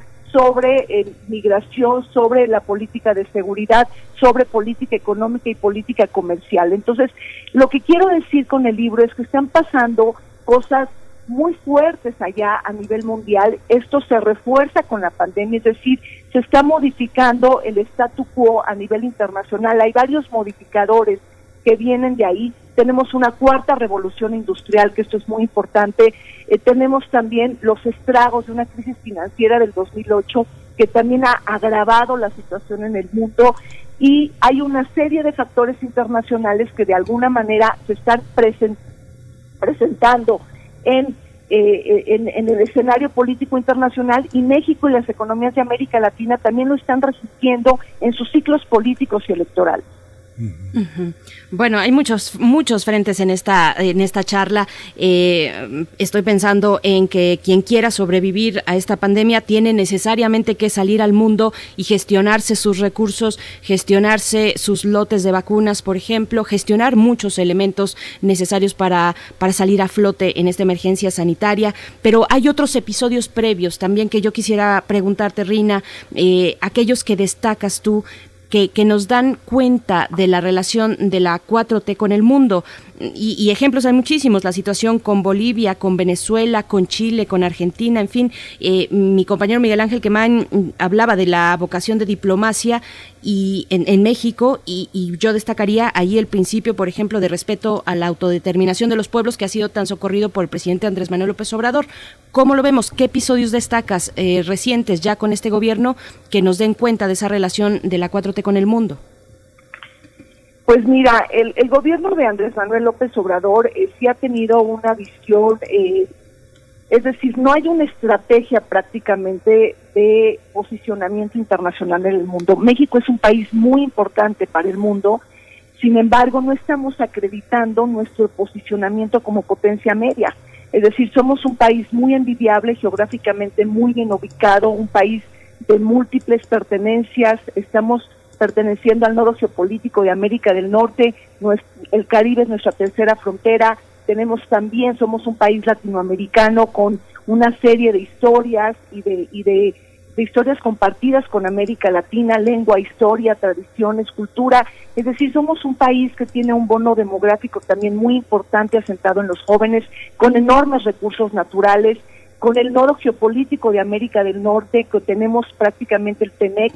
Es decir, somos un país con una geografía envidiable y con un posicionamiento muy importante una potencia media verdaderamente, somos la, segunda economía de América Latina después de Brasil.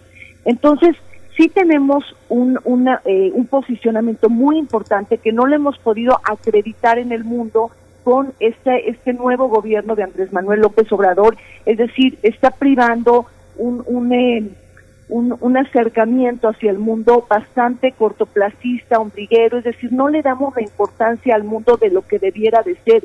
Y la pandemia nos recuerda que los shocks internacionales también impactan la toma de decisiones en México. Nosotros no podemos escapar de estos, del crack prácticamente de la pandemia. Estamos viviendo la peor crisis económica y sanitaria desde los últimos años. El mismo Joe Biden está gobernando como si fueran tiempos de guerra. Prácticamente me hablas de la vacunación. Eh, es impresionante lo que estamos viendo en Estados Unidos. Joe Biden se va a cumplir ya sus próximos 100 días de gobierno, ahora el 30 de abril, y él promete 100 millones de vacunas para los primeros 100 días de gobierno. Y esta marca que debía de cumplirse el 30 de abril ya está superada. Prácticamente la vacunación ha sido muy rápida y exitosa y Biden está cumpliendo su promesa en el día número 58, que es el 18 de marzo. Entonces, esta idea de tener a un presidente en Estados Unidos un poco aburrido, con poco carisma, que no emociona, que no hace vibrar, que no despierta entusiasmo, realmente es todo lo contrario. El Sleepy Joe nos damos como al Speedy Joe, es decir, prácticamente un presidente en Estados Unidos que sí está gobernando y que está gobernando como si fuera tiempos de guerra es decir, invoca una serie de leyes en tiempos de guerra para generar una vacunación exitosa. Y eso es lo que hay que entender. Nosotros para gobernar en México necesitamos estar inmersos en lo que pasa en el mundo para que tengamos políticas públicas a tono de lo que pasa allá afuera. No somos una isla, no nos podemos reservar el derecho de solamente gobernarnos para nosotros sí, obviamente en términos de soberanía y autodeterminación, pero desde mi punto de vista, aislarnos del mundo y no entender lo que está pasando allá afuera nos resta posicionamiento, nos hace perder empleos, nos hace perder oportunidades y nos hace perder también posicionamiento regional e internacional. Sí, esto que dices, bueno, es muy alarmante, Rina, pero bueno, todas esta, esas preguntas también que respondes eh, eh, en el libro, ¿cómo, ¿cuál es la influencia que México también ha tenido en el reciente ciclo electoral latinoamericano? Cuando la dicotomía política, te preguntas, se, ve, la dicotomía política regional se ve desdibujada por un eje de derecha-izquierda que se inscribe dentro de un sentimiento anti, antioficialista. Y el tema de la laicidad en México, que también es ajeno al frenesí evangélico que se atestigua en Latinoamérica, eso te lo preguntas y te agregaría el tema de lo indígena, pensando en Perú, en Bolivia, en Ecuador. ¿Cómo lo observas, esa, esa, esa parte de México frente a esa parte de América Latina? Sí, mira, eh, México está, por supuesto, también inserto en las tendencias latinoamericanas y creo que eh, enuncias algo muy importante, que es el tema del voto evangélico. Es decir, el voto evangélico ha ayudado a modificar y a cambiar los ciclos políticos electorales en México y en el mundo. Pasó en México, por supuesto, con el 2018, el que ha pasado en Colombia, eh, Jimmy Morales, el, presidente, digo, el expresidente de Guatemala también llegó gracias al apoyo del voto evangélico, lo tenemos en el caso de Brasil con Jair Bolsonaro, que también es un presidente antisistema, pero ahí tenemos el regreso prácticamente de la dictadura militar, un presidente anti-medio ambiente y bueno, que también ha tenido una serie de posicionamientos eh, muy, muy, muy distorsionados con Joe Biden, una relación muy complicada eh, exactamente ahora entre Brasil y entre Estados Unidos. Entonces sí, el peso del voto evangélico es muy importante con esta nueva agenda histórica que de alguna manera están utilizando eh, la religiosidad como un arma política para posicionarse en el poder y lo están logrando con todo el apoyo de las iglesias evangélicas y protestantes. Entonces esto creo que es muy importante porque es una tendencia latinoamericana en la, en la que México se inscribe, pero no nada más la 4T se inscribe ahí, sino lo acredita políticamente para realmente eh, generar movimientos en los números electorales, en la matemática electoral. Ahora tenemos una América Latina completamente dividida, que está caminando desunida y que está caminando completamente antagónica. Eh, prácticamente tenemos gobiernos de izquierda y de derecha, pero sobre todo lo que creo que priva ahora es un, es un sentimiento antioficialista. Es decir, esto es muy importante. Han cambiado gobiernos en América Latina por una serie de factores, pero el solo hecho de que haya cambiado el ciclo económico, es decir, la caída de los precios internacionales de las materias primas, eso para para el mundo, para América Latina es importantísimo porque América Latina prácticamente vive de las exportaciones de las materias primas y esto ha sido eh, este cambio, la caída en el petróleo también viró y modificó los ciclos políticos y electorales. Tuvimos una década dorada del petróleo de máximos históricos del petróleo y esto empieza a terminar por ahí del 2012 y 2013 y se empieza a cocinar también con este sentido el cambio de suerte en el ciclo político electoral que se acredita en México en el 2018. Entonces hay una serie de factores estructurales en el mundo como los precios internacionales de las materias primas, el peso del voto evangélico, que de alguna manera está dándole un marcaje al ciclo político electoral latinoamericano, más allá de las medidas muy particulares o nacionalistas que tomen diferentes gobiernos. O sea, la parte nacional siempre va a ser muy importante y va a ser la, eh, va a ser la gran la, gran definir, o sea, la que va a definir realmente los cambios en los ciclos. Pero lo que hace el libro y lo que invita el libro es a ver más allá de nuestros horizontes y ampliar la mirada para ver que lo que está pasando allá afuera, hay cambios estructurales en la economía, en la política, en, en la religiosidad, es decir, están pasando cosas allá afuera que están implicándose en México y en América Latina y no lo estamos viendo. Simplemente tenemos una mirada muy achicada, una mirada muy coja y muy corta de que solamente el ciclo político electoral en México cambió por la corrupción y el desgobierno de Enrique Peña Nieto. No es así, eso es una parte de la historia, pero no es la historia completa. Y el libro lo que permite prácticamente es ensanchar, estirada y darle visibilidad a esos empalmes, a esas interrelaciones que son difíciles de entender, pero que tenemos que entrarle porque estamos viviendo un, un tiempo y un mundo muy complejo y muy dispar. Rina, eh, por supuesto que hay muchos procesos que ya venían de tiempo atrás, que se venían gestando, el que mencionas con, con particular ahínco, eh, el ánimo antisistema que recorre el mundo, pero hay cosas que cambiaron con la pandemia o que se aceleraron con la pandemia. ¿Qué, ¿Qué cuestiones destacarías frente a qué escenario estamos, qué se está dando con esta crisis sanitaria y cómo evalúas la gestión de México, la capacidad de acción de México eh, con el exterior en este contexto de pandemia? Mira, eh, la pandemia es este shock internacional que le viene a decir a todos los países del mundo que volteemos a ver lo que está pasando allá afuera. Somos un mundo completamente globalizado e interdependiente, aunque no nos guste, estamos prácticamente inmersos en una globalización y lo que hace la pandemia como uno de sus primeros mensajes es poner atención al grito antiglobalizador, es decir, sí vamos a tener una globalización, pero hay que hacerla mucho más igualadora y mucho más, eh, mucho más simétrica, es decir, prácticamente es un mensaje para ver qué está pasando con la globalización, hay que revisar sus procesos y quizá la propuesta es apoyarnos en cadenas más cortas de producción, es decir, una globalización mucho más regional. Por eso para Joe Biden es fundamental América del Norte. América del Norte es fundamental en donde México y Canadá participan, pero sobre todo para enfrentar a China.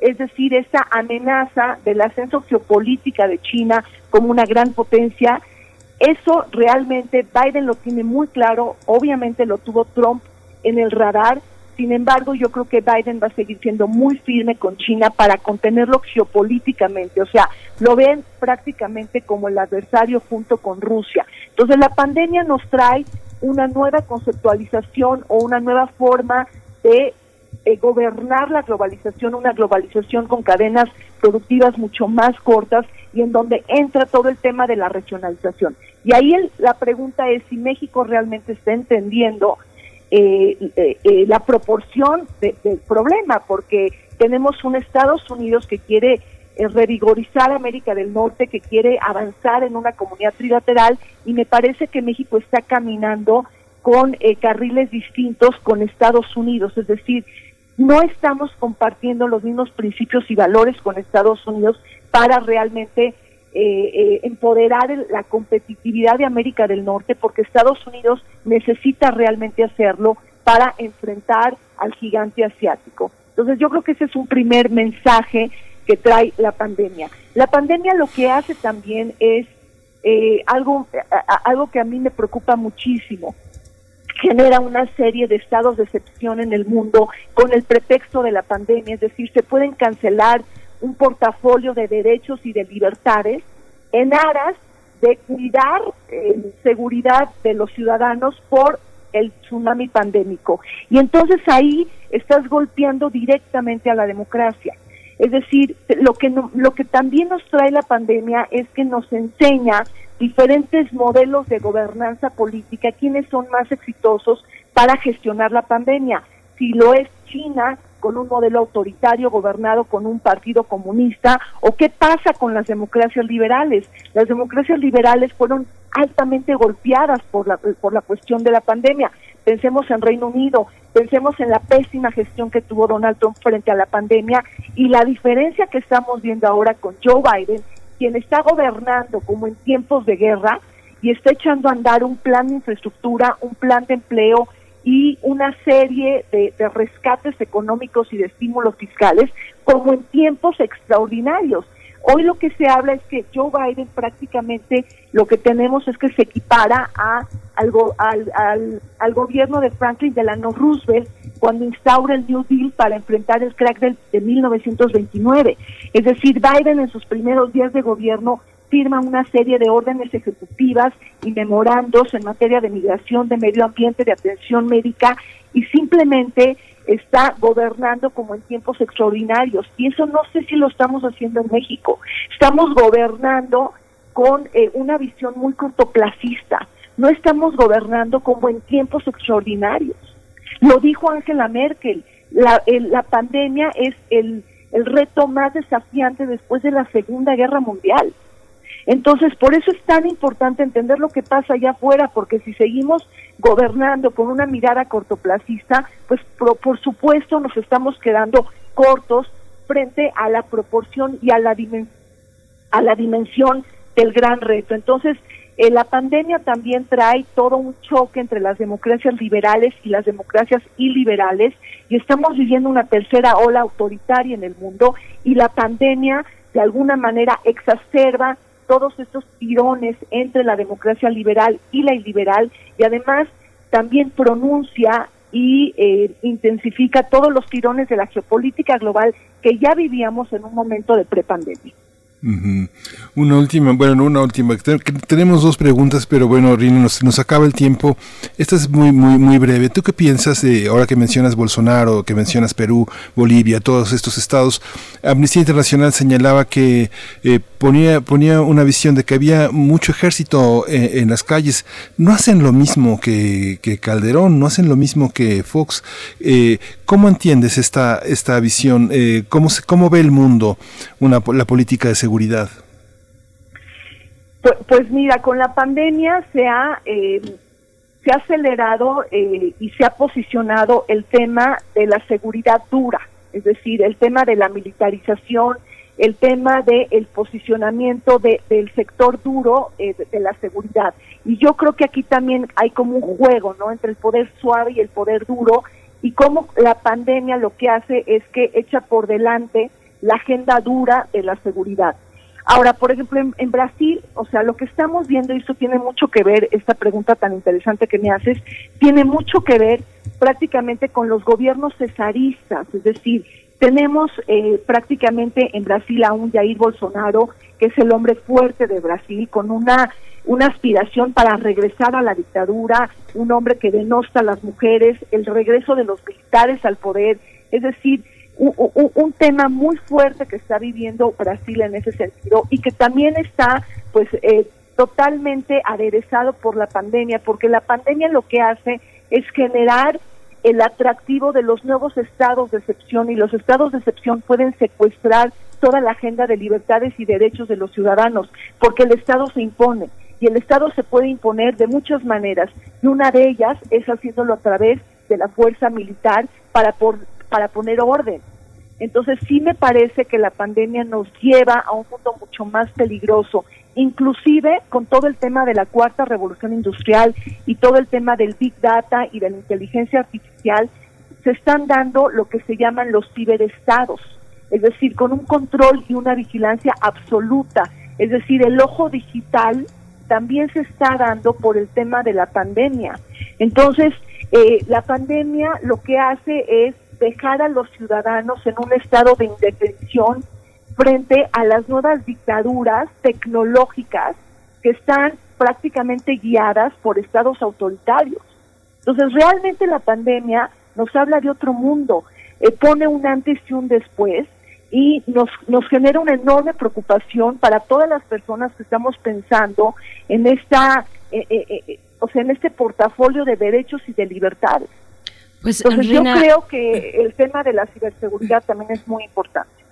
Por supuesto, y se nos quedan muchas preguntas en, en, la punta de la lengua. Nos viene ya el corte, nos viene ya el tren del INE, pero agradecemos mucho. Yo me quedo con esta, con, con, con la pregunta sobre qué significan las recientes reformas a la industria eléctrica, a hidrocarburos. ¿No es esa una expresión de la cultura, de, de la postura, pues, de la, de la cuarta, cuarta transformación frente al mundo, la postura de México sobre la industria extractivista internacional? Se quedan muchas cuestiones aquí abiertas y ojalá tengamos oportunidad de volver a conversar, Rina Musali. Muchas gracias por esta charla. Gracias a ustedes y muchísimas gracias a toda la audiencia. Gracias, Rina. Bien, nos vamos al corte, nos despedimos de la radio Nicolaita a las nueve con un minuto. Vamos, volvemos a primer movimiento. Queremos escucharte. Llámanos al 55 36 43 39 y al 55 36 89 89. Primer movimiento. Hacemos comunidad. Aire recibes, metal vibrante, brisa que orienta a los extraviados y estremece a los amorosos. La música para trompeta, salsa, jazz, balada, está en Viento de bronce. Con Juan Arturo Brennan, lunes a viernes 6.40 de la mañana y 15 horas. Radio UNAM Experiencia Sonora. Con Morena, las grandes decisiones del país las toma la gente. El pueblo guía nuestro proyecto de transformación. Hoy su voz suena más fuerte que nunca. El pueblo participa en la construcción del destino de México. Este movimiento es suyo. El pueblo elige a sus representantes y el destino de los proyectos y recursos de la nación que son suyos también. Nosotros respetamos la voluntad popular. Con Morena, el pueblo manda. Morena, la esperanza de México. Hola, ¿me escuchan? No te veo, ¿tienes prendida la cámara? ¿Tienes prendido tu micrófono? Ay, no te escucho. No pudiste juntarte con tu familia, pero igual se mantuvieron unidos. La contingencia sanitaria nos ha limitado, pero el INE quiere asegurarse que tu opinión cuente. Por eso si tu INE venció en 2019 o 2020, igual te servirá para votar y como medio de identificación hasta el 6 de junio de 2021. En 2021, el voto sale y vale. Contamos todas, contamos todos. INE.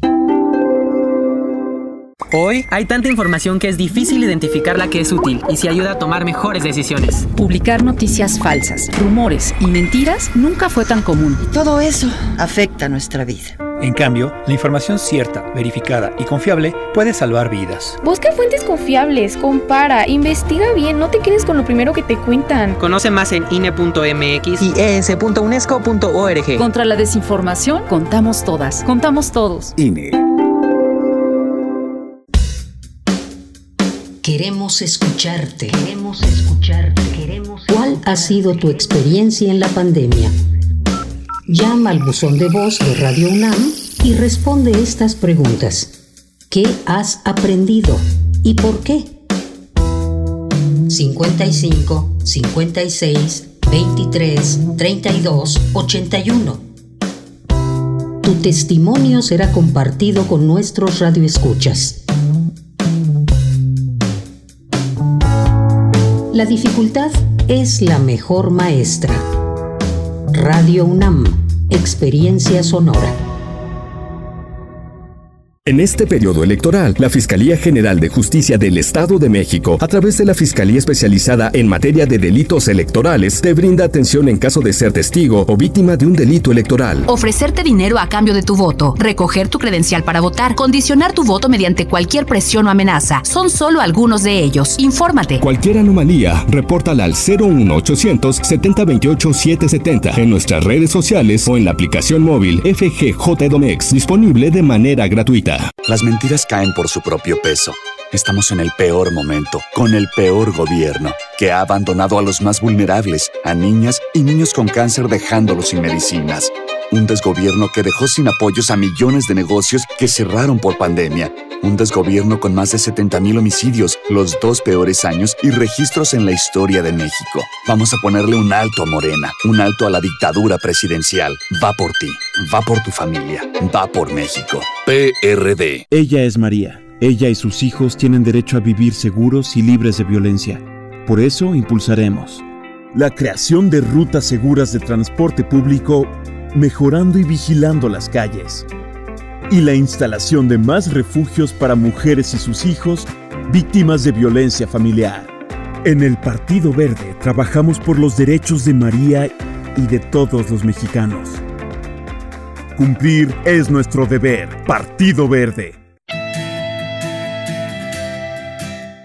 Porque tú eres parte de las audiencias de campañas electorales, para contribuir con la democracia en este periodo, los participantes del proceso electoral tienen la obligación de informarte respetando tus derechos como audiencia, por lo que la Asociación Mexicana de Defensorías de las Audiencias recomienda. Es tu derecho recibir información equilibrada que refleje el pluralismo político del país, tener acceso a la información sobre el proceso electoral, contar con información incluyente y plural que exprese la diversidad de la sociedad, con perspectiva de género, juventud, adultos mayores, regiones o comunidades indígenas, entre otros. A exigir mensajes sin ningún tipo de discriminación o estereotipos que promuevan cualquier forma de violencia política, por género, edad, origen, religión, orientación sexual o ideología política. Considerar a la niñez y a la adolescencia como parte de las audiencias y estimular su formación ciudadana a través de contenidos especializados. Exigir mecanismos de acceso e inclusión para las audiencias con discapacidad auditiva o visual. Conocer la oferta política durante los procesos electorales como parte de mi derecho a la información y su difusión debe atender exclusivamente a lo establecido por las normas. Para tomar decisiones, los ciudadanos deben estar bien informados como parte de las audiencias. Conoce tus derechos.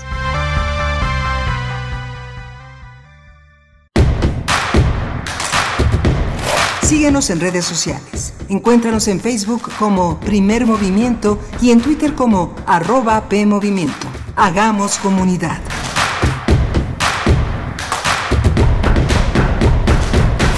Ya estamos de regreso en este eh, jueves 9 de abril. Eh, estamos, son las 9.07 de la mañana y estamos aquí en primer movimiento en Radio UNAM. Está Andrés Ramírez en los controles técnicos de esta gran nave que se llama Radio UNAM en primer movimiento en este momento. Violeta Berber en la asistencia de producción y Frida Saldívar en la producción ejecutiva. Está Berenice Camacho conduciendo desde el otro lado del micrófono en, en sana distancia. Berenice, buenos días. En sana distancia todavía, querido Miguel Ángel Quemain, ¿cómo estás? Muy buenos días. Pues bueno, venimos de esta charla muy interesante, ¿verdad? Que nos plantea eh, pues la eh, el, momento, el momento actual mundial atravesado por la pandemia y México, México en el centro, sus relaciones eh, internacionales, la manera particular, muy peculiar que la cuarta transformación se ha volcado y ha llevado, bueno, su proyecto hacia, hacia afuera. Mm, ¿Qué opinan ustedes? Varios comentarios en la audiencia. Gracias por todos y cada uno de ellos, muy, muy interesante. Y como decíamos, se quedan muchas cuestiones en el tintero que ojalá podamos sacar más adelante. Hay mucho todavía que seguir eh, pues analizando y dialogando con respecto a la forma en la que Andrés Manuel López Obrador ha llevado a México al, al mundo. Sí, increíble, sí, es una, es una visión muy interesante y como dices, necesita contrastes, necesita un diálogo fuerte, porque eh, Rina Musali es una conocedora profunda del tema, no es una reflexión que se haya construido únicamente en el marco de la, de la elección de 2018, sino que viene, viene de lejos, es una reflexión que por lo menos contempla en su libro los últimos 20 años de gobiernos en México pero fíjate, Berenice, que bueno, te quería comentar, eh, para poner en contexto, mañana inicia la muestra internacional de cine, la 69 muestra internacional de cine, que tendrá lugar del 9 al 26 de abril. Y bueno, va a empezar con Otto Emezzo, la película de Fellini, que se, es, que se pone mañana, una película de 1963 para inaugurar esta muestra. Pero fíjate que ayer, tuve la oportunidad de ver una película verdaderamente extraordinaria, una película de Costa Gabras.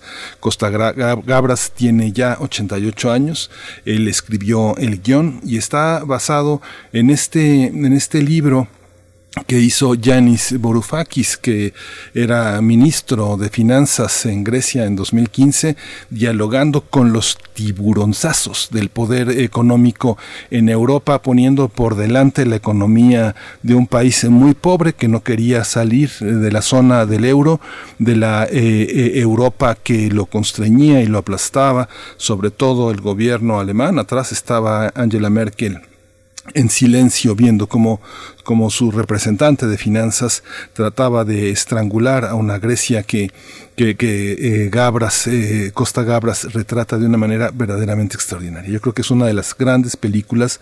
Eh, todo sucede en una sala de juntas, en una sala de juntas donde los banqueros, los economistas tratan de estrangular una economía que termina, ustedes recordarán, en 2015 con un referéndum donde la donde el pueblo griego, que los grandes banqueros dicen, no, ¿cómo le van a preguntar a la gente? La gente no sabe, la gente se la pasa comiendo porquerías en la calle y viviendo de una manera precaria. Ellos no saben, resuélvalo, resuélvalo usted o, Grecia sale eh, eh, del euro, de la zona del euro, en el, lo que llamaban el Grexit.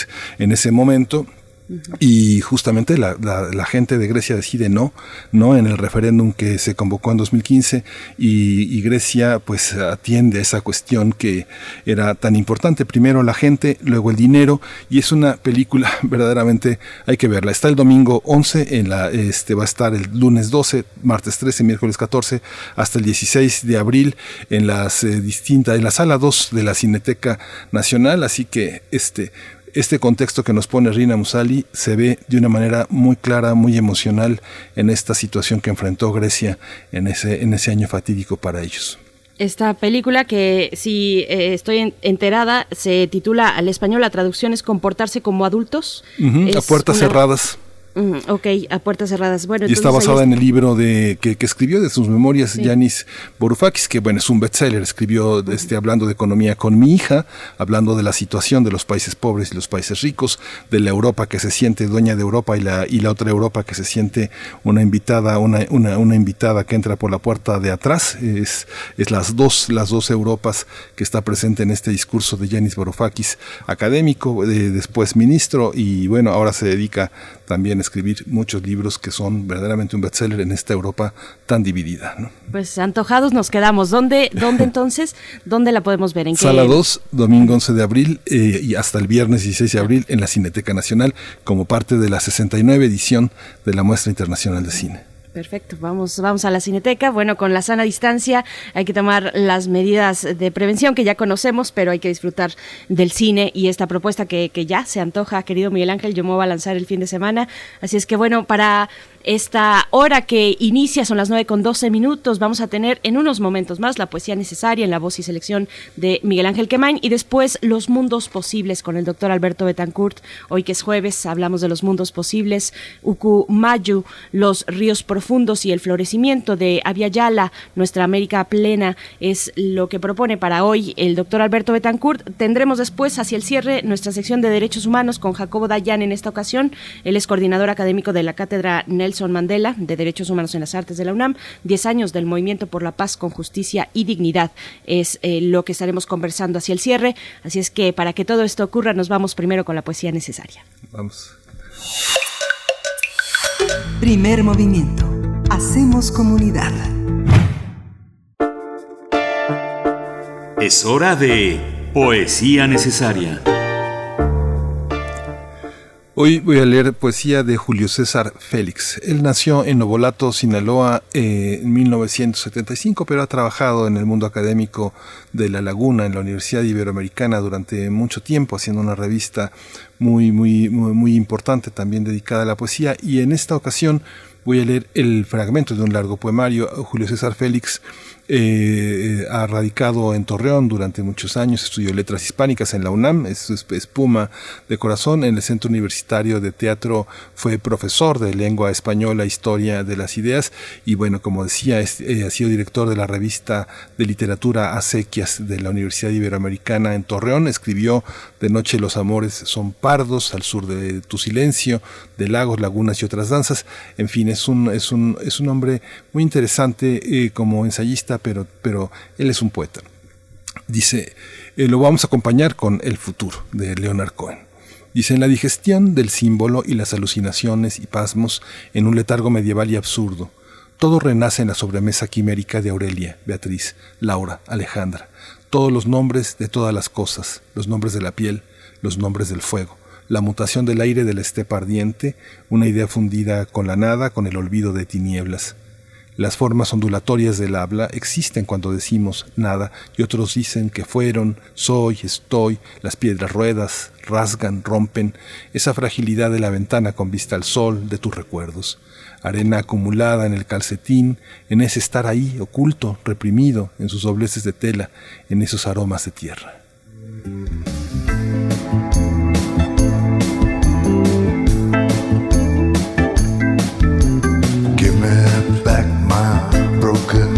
My mirrored room, my secret life. It's lonely here, there's no one left to torture.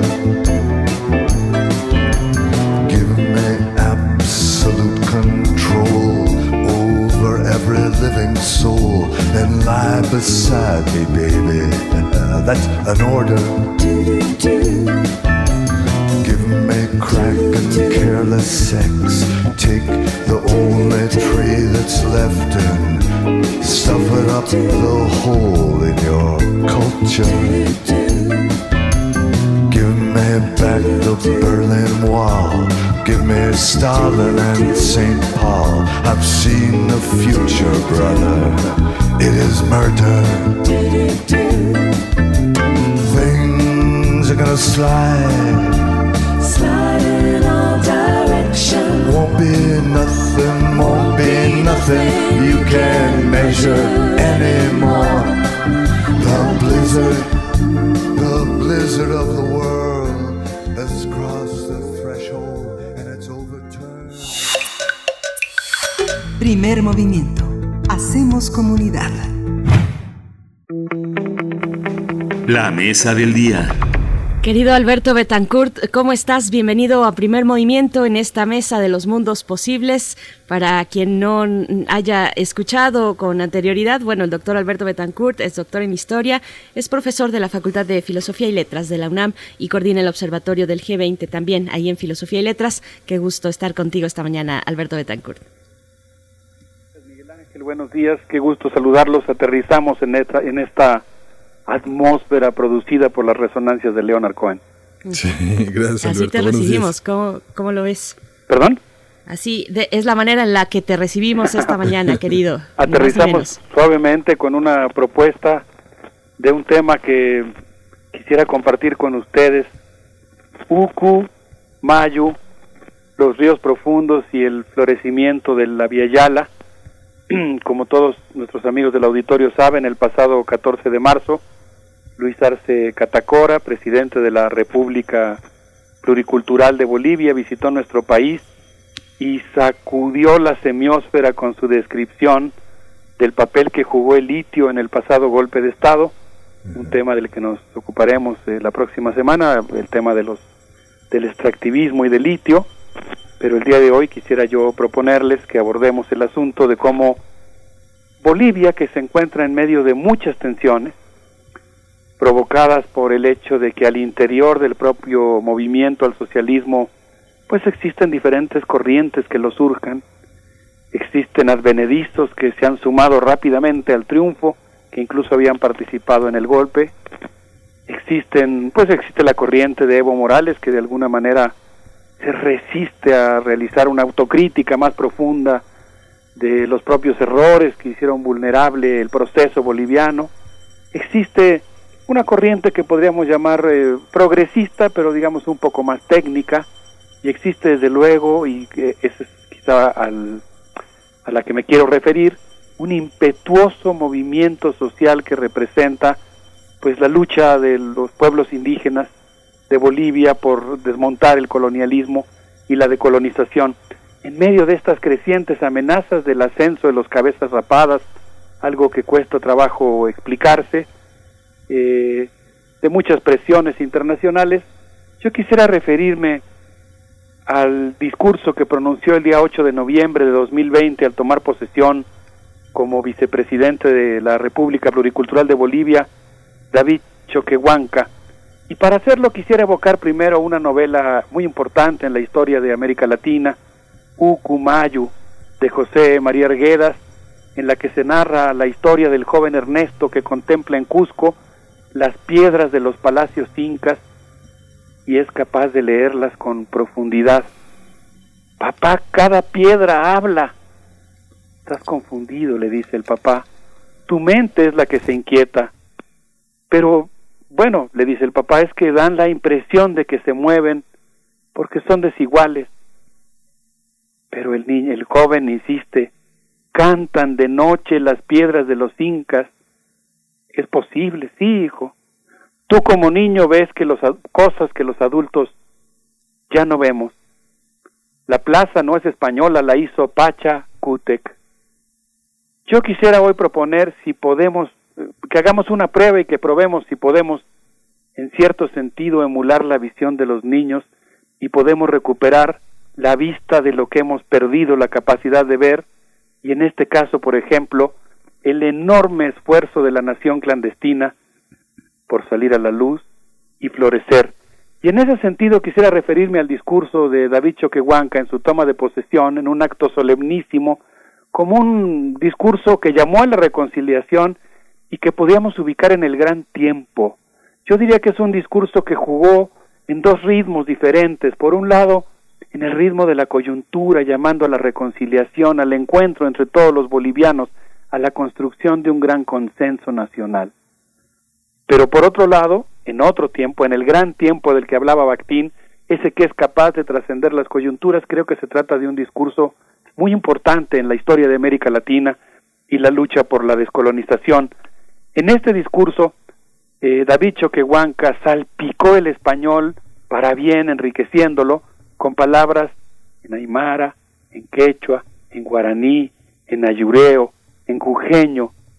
Sus palabras, yo diría, pues, mm, vamos a decir, aymarizaron y quechuizaron la República, el Estado boliviano, el español y la historia política de la Aviala. Aviala, por cierto, es la tierra en su esplendor cuando florea y en este caso es utilizada como metáfora de nuestra América. Y quizá deberíamos decir específicamente de nuestra América libre. La reivindicación de los ríos profundos, la civilización clandestinizada, que es un problema que enfrenta nuestro continente, no solamente nuestra hermana Bolivia, incorpora categorías del pensamiento político indígena a la reorganización del Estado, la sociedad y lo societal, es decir, la relación entre el Estado y la sociedad. Yo diría que fue un discurso de reconciliación, en primer lugar, entre pueblos indígenas, de los altos, del altiplano, de las tierras bajas, pero también de armonía entre corrientes políticas internas en el MAS, eh, entre el MAS y otras fuerzas políticas en Bolivia. Y por eso David Choquehuanca concluyó sus palabras, que fueron escuchadas atentamente por representantes de la sociedad boliviana, entre ellos muchos representantes de pueblos indígenas, aludiendo al hecho de que el cóndor no puede volar si no cuenta con sus alas izquierda y derecha. Eh, durante esta semana, entre esos placeres que proporciona preparar mundos posibles, tuve el gran gusto de hablar con dos colegas y amigos muy queridos, Carlos Silvestre, académico Aymara, a quien tuve el gusto de conocer en el posgrado pues yo diría Aymara y Quechua, que creó la Universidad de Cochabamba para el tema de la agroecología, y a mi amiga Jimena Campos, académica Quechua, pude platicar con ambos y gracias a sus comentarios pues pude asomarme, y hoy quisiera compartir con ustedes esa rendija, esa ventanita a las categorías políticas y el pensamiento indígena contemporáneo de un movimiento que intenta reconciliar Bolivia. Entonces, pues si les parece bien, Miguel Ángel Berenice, en estos minutos que nos quedan, me gustaría comentar lo que me dijeron Carlos Silvestre y Jimena Campos en relación algunas de las palabras pronunciadas por David Choquehuanca. Sí, adelante Alberto. Bueno, pues la primera palabra que menciona David Choquehuanca es, él dice al iniciar su discurso, con el permiso de nuestros achachilas. Es una palabra aymara que según Carlos Silvestre evoca los espíritus tutelares que encarnan a nuestros ancestros se refiere a los habitantes de las montañas eh, pueblan los bordes de las comunidades, que son protectores de nuestros pueblos, me dijo, vigilantes, en, en comunión con nuestro sufrimiento, bendiciendo, relacionando con Anaciña, eh, que es eh, una expresión específica de la chachila, que es protector de la unión sexual. Jimena Campos, por su parte, me dijo, a Cuando el ex canciller y ahora vicepresidente David Choquehuanca habló de achachilas, se refiere a un sabio, a una persona mayor. Por cierto, debo decir, y estas son de las maravillas lingüístico-ontológicas que tienen los idiomas y las culturas. Eh, me dijo Jimena, en quechua, eh, ni en quechua ni en aymara existe la palabra viejo. No existe ese concepto.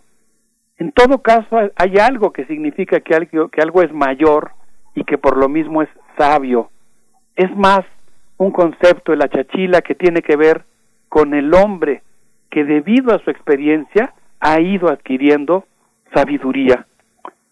Pero eh, pues también el canciller dijo, con el permiso de nuestros achachilas, con el permiso de nuestra Pachamama, un término que todos hemos escuchado, se ha hipizado un poco, ¿no? Se usa de una manera un poco hipiteca, pero es un término del que se puede hablar mucho tiempo sin llegar a entender realmente a qué se refiere.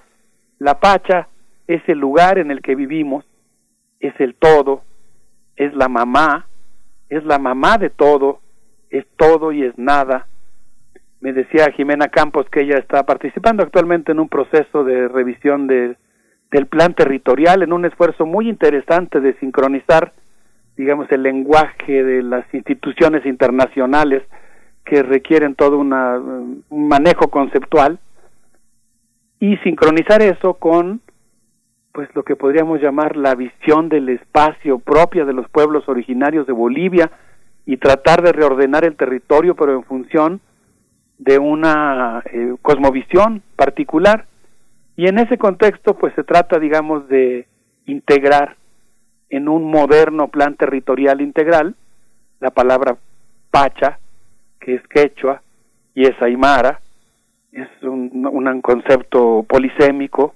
Me decía Jimena, no, no puede ser traducida de ninguna manera, y mucho menos traducida de manera unívoca. Filosóficamente significa el universo ordenado en categorías, tal vez el cosmos, se acercaría, me dijo ella, también a algo homeomórfico. También podría decirse que Pacha se refiere a todo lo que es, todo lo que existe, la realidad, es algo más allá de la bifurcación entre lo profano y lo sagrado, lo exterior y lo interior. Y es Pachamama porque no es una totalidad cualquiera, es una totalidad que refiere a un, a un universo femenino, a algo que nos abraza.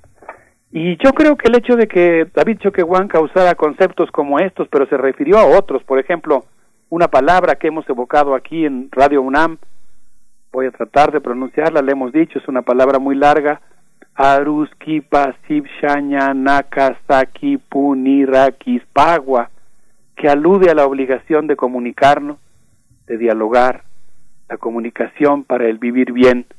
Nada está dividido, dijo David Choquehuanca, todo está relacionado. El bienestar de todos es bienestar de uno mismo. Los pueblos de la vida practicamos el Ainú y la Minca como parte de nuestro Ayú. Y yo le pregunté a Carlos y a Jimena qué significan estos conceptos. Antes de irnos a la música, menciono el primero de ellos, Ainí, que quiere decir que todo está conectado, que nada está fuera, que se requiere de la ayuda recíproca, hoy por ti, mañana por mí, un intercambio que no es monetario, al que jamás se le debe de poner precio. Puede ser una especie de trueque, pero es más algo que está relacionado con la actitud de la ayuda, parte del intercambio entre las tierras altas aymara y las tierras medias quechuas y las tierras bajas guaraníes. Dependiendo cómo haya sido la cosecha, a veces una de las partes puede dar más, pero si interviene el dinero lo echa a perder todo y ya no es ni. Hagamos juntos, complementémonos. Esa es, eh, entre otras cosas, el espíritu del que impregnan estas palabras en, en lenguas originarias, el discurso solemnísimo, político, pronunciado por David Choquehuanca en su discurso de toma de posesión. No sé cómo la ven, Berenice Miguel Ángel. Querido Alberto Betancourt, eh, pues mucha, toda la profundidad eh, posible en lo que nos estás narrando en este momento. Yo me quedo para, antes de, irnos y para el regreso de la primera propuesta musical que nos tienes esta mañana, pensar en, la palabra de Abyayala, en el concepto de Abyayala, que, que significa, seguramente quienes nos están escuchando lo han visto cada vez con más recurrencia eh, en los espacios de reivindicación de distintas, pues, comunidades comunidades, comunidades en la América Latina y el Caribe. Vamos a ver si nos das un poquito unas pistas, pero vamos primero con la eh, propuesta musical. Sí, ustedes pues disculparán la reiteración, pero hay placeres a los que hay. Hay, digamos que enjambres de miel a los que hay que regresar. Quiero proponerles que escuchemos al grupo Guara con esto que se llama Ciento. Vamos a escuchar música andina progresiva.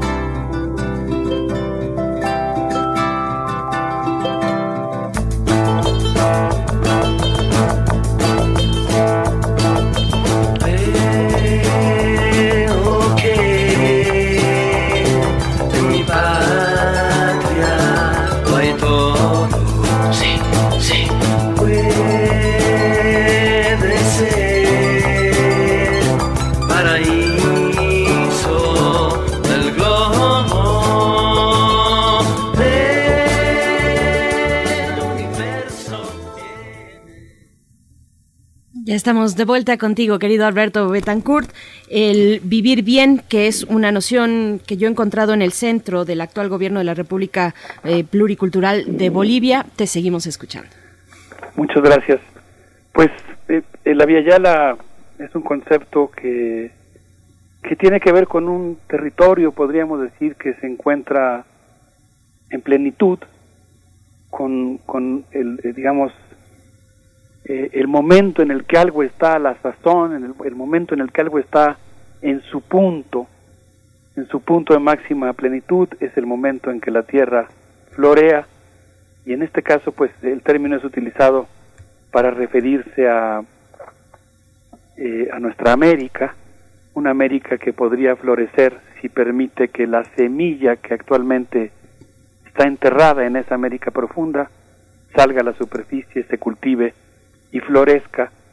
Eh, estaba yo revisando el texto de los ríos profundos, ahí se habla por ejemplo de Yaguar Mayú, un río de sangre, Yaguar 1, un agua sangrienta, Puk Tik Yaguar Cochá, un lago de sangre que hierve, pero en medio de las distintas descripciones que se refieren a los ríos turbios, a estos lugares donde hay rápidos, donde las aguas se agitan, pues el término de uku, mayu, se refiere a algo que es profundo y creo yo que en ese sentido Aviala está muy relacionado con eso en el sentido de que pues se trata de rescatar el espíritu comunitario de, de nuestros pueblos originarios y entre ellos pues se menciona eh, el concepto de Aini que mencionábamos hace un momento, pero también por ejemplo el concepto de Minca que tiene que ver con el trabajo comunitario.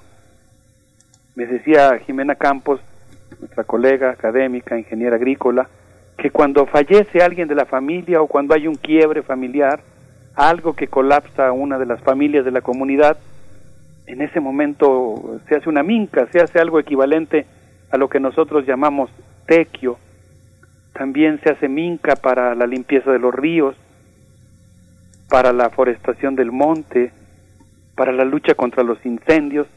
Minca es un verbo, tiene que ver con ese momento del ciclo productivo en el calendario agrícola en el que se requiere de la ayuda de los demás y entonces tú puedes ayudar a los demás, también los puedes llamar para organizar una fiesta, por ejemplo, si alguien se va a casar y necesita crear equipos para la bebida, la comida, la música, las fiestas. Y desde luego, pues creo que la Viayala también se puede explicar con el ayú, palabra aymara, que significa tu casa, mi casa en la comunidad, y sobre todo el concepto de que toda la comunidad sería mi casa. Eh, decía David Choquehuanca en su discurso, no solo es un sistema de organización humana, es un sistema de organización de todo lo que existe. Y eso incluye también a las plantas, a los animales, la vegetación. Por cierto, debo decir como una muy buena noticia que creo que por ahí se está gestando todavía en olla de barro eh, un, una iniciativa que probablemente restablezca eh, lo que se planteó en la gran cumbre de Cochabamba, que sin lugar a dudas ha sido un espacio de vanguardia en la formulación de lo que podríamos llamar una ecología radical, en el sentido de una ecología que va a la raíz, o como la llama Agudinas, ese gran sociólogo, eh, la construcción de una sustentabilidad súper fuerte basada en las formas de producción indígenas. Eh, dijo David Choquehuanca que los conocimientos de nuestra Yala fueron perseguidos, exterminados y muchas veces resemantizados, apropiados, utilizados. Fuimos sometidos, dijo, pero no lograron apagarnos. Pero pues Yala, que significa la tierra fértil, en su máximo esplendor, es el territorio sin fronteras, es la América. Y luego dijo, somos de Tihuanaco, somos fuertes, somos Genecherú, fuego que nunca se apaga. Genecherú es el regreso, es la resurrección, cuando regresas a tu madre, a tu origen, es el cumplimiento de los ciclos. Bueno, pues para concluir, diría yo que eh, David Choquehuanca aludió a despertar nuestro larama, ser rebeldes con sabiduría, La rama es una palabra aymara y quechua de estos préstamos lingüísticos. Hay sus tensiones entre aymaras y quechuas. Hay muchos aymaras que se lanzaron a colonizar el Amazonas durante el gobierno de Evo Morales, parte de las cuestiones que ha causado descontento. Pero hay pues también una historia, una historia de reconciliaciones, de paréntesis, de reconciliación comunitaria e intercultural, y la rama pues tiene que ver en ambos idiomas, en ambas culturas, con los sabios que guían a la comunidad y que piensan con el corazón y que están dispuestos a un nuevo Pachacuti, que en Aymara es la transformación y significa sacar nuestro rencor, dejarlo a un lado y volver a ser jiguasa, es decir, volver a ser nosotros, Miguel Ángel Berenice. Sí, Alberto. Sí, es fundamental cómo, cómo lo recuerdas y que finalmente esta reflexión que, como, como dices, de una gran metáfora que nos recuerda a José María Arguedas y sus ríos profundos, esta, esto que alertabas como hipización de un concepto, eh, pues siempre eh, lo has colocado en un sentido en, un sentido profundo y ha sembrado también esta esta marca de interrogación donde no se tiene la última palabra. Con todo y que no, no solo has escrito libros sobre el tema, sino que has profundizado en él, aceptas no tener la última palabra y eso yo creo que nos coloca en un sentido de búsqueda, de acompañamiento, de, de, de complicidad para entender la profundidad de esta, de esta visión que es de, de colonizador, Alberto, que es algo que has promovido en este espacio y yo creo que es parte de un, de un marco novedoso y que tenemos que pensar seriamente, ¿no? Muchas gracias, Miguel Ángel. Pues te, te, agradezco mucho tu comentario. Creo que en parte a lo que tú aludes, pues no es tanto una actitud personal, por lo menos no en esta intervención, pero uh -huh. te lo agradezco profundamente. Creo que es una actitud que tenemos que desarrollar entre todos, ¿no? Yo, yo lo llamaría como una actitud dialógica, pues justamente esta idea, esta obligación sagrada, dice la palabra rusquipa, ¿no? De comunicarnos y eso pues significa que nadie nadie puede tener la última palabra. Tenemos que terminar nuestra intervención, guardar silencio, escuchar a los otros. Y a mí me gustó mucho en ese sentido, eh, por eso atribuyo algunas de las cualidades que tú gentilmente mencionabas para lo que yo hice, pues más bien a, a, un sector, a una corriente dentro del movimiento indígena en Bolivia, que me parece que ha tenido ese gran tino de llamar a la reconciliación, ¿no? digamos, poner en juego la profundidad del pensamiento indígena, pero ponerla en juego no para atizar el odio, no para, pues, eh, llamar a la guerra, sino por, por el contrario, justamente llamar, invocar, digamos, hacer valer, hacer poner en juego la sabiduría política de los pueblos, contemporánea de los pueblos indígenas y ponerla en juego pues para tratar de generar un consenso, lo cual significa reconciliarse y escucharse entre todos. Me imaginaba yo, y en ese sentido espero que ese sea el papel que juega nuestra radio, esos momentos en una cierta estación del año cuando suben eh, los, los magos indígenas con sus ponchos rojos a las montañas, se ven desde abajo y los ve uno que van cargando sus huatrapucus, sus, sus cuernos para hacerlos sonar. Pues qué bueno que en esta ocasión los huatrapucus sonaron para llamar a la reconciliación. Yo creo que es algo que, que se merece la sociedad boliviana y que le va a hacer mucho bien a toda nuestra América Latina.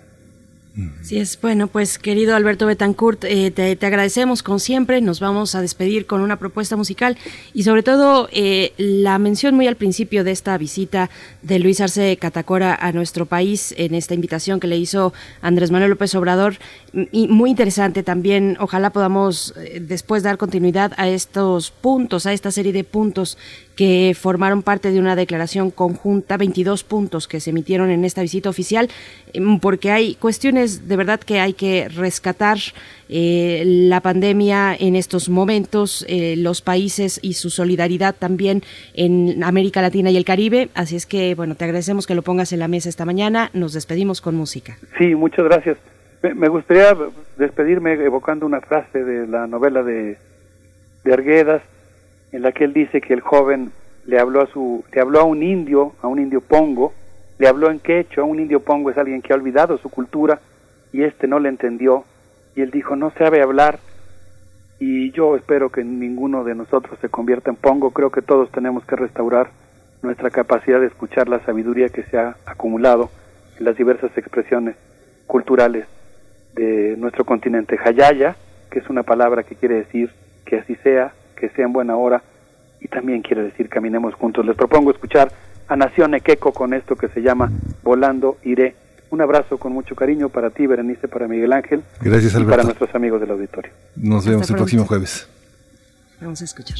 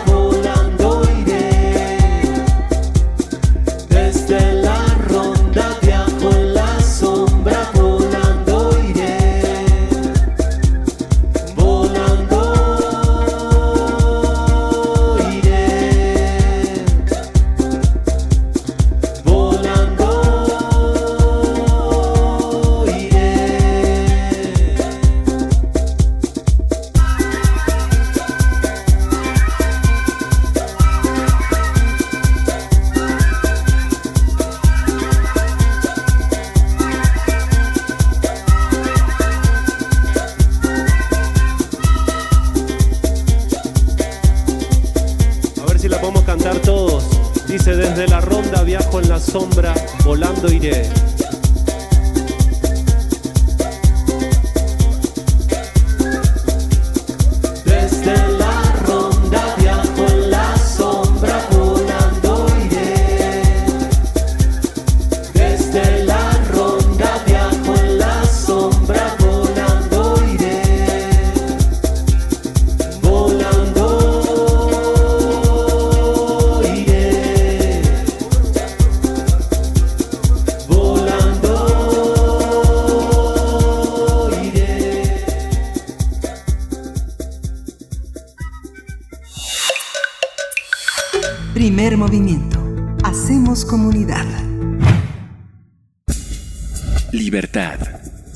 Seguridad. Salud. Identidad. Alimentación. Libre desarrollo de la personalidad. Educación.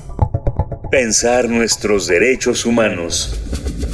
Se cumplen 10 años del Movimiento por la Paz con Justicia y Dignidad, un movimiento que inició en marzo, el 28 de marzo de 2011.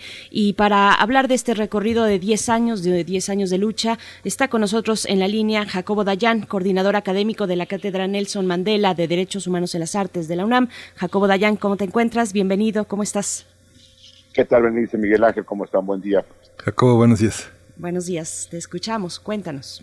Pues sí, el 28, digo, arrancó Semana Santa y el domingo que arrancaba Semana Santa se cumplieron 10 años del Movimiento por la Paz con Justicia y Dignidad, que fue el primer movimiento, no el primer movimiento de víctimas del país, porque los colectivos de víctimas estaban agrupados eh, regionalmente mucho tiempo atrás. Bueno, incluso México tiene una historia de, de movi- movilización de víctimas desde la guerra sucia del siglo pasado, las guerras, este, el movimiento zapatista, el movimiento indígena, eh, pues las muertas de Juárez, que son incluso también anteriores a la ola de violencia que arrancó con el gobierno de Felipe Calderón, pero a raíz de esta eh, explosión de violencia que vivimos con la llamada guerra contra las drogas, eh, los movimientos de víctimas habían estado localizados o trabajando de manera regional.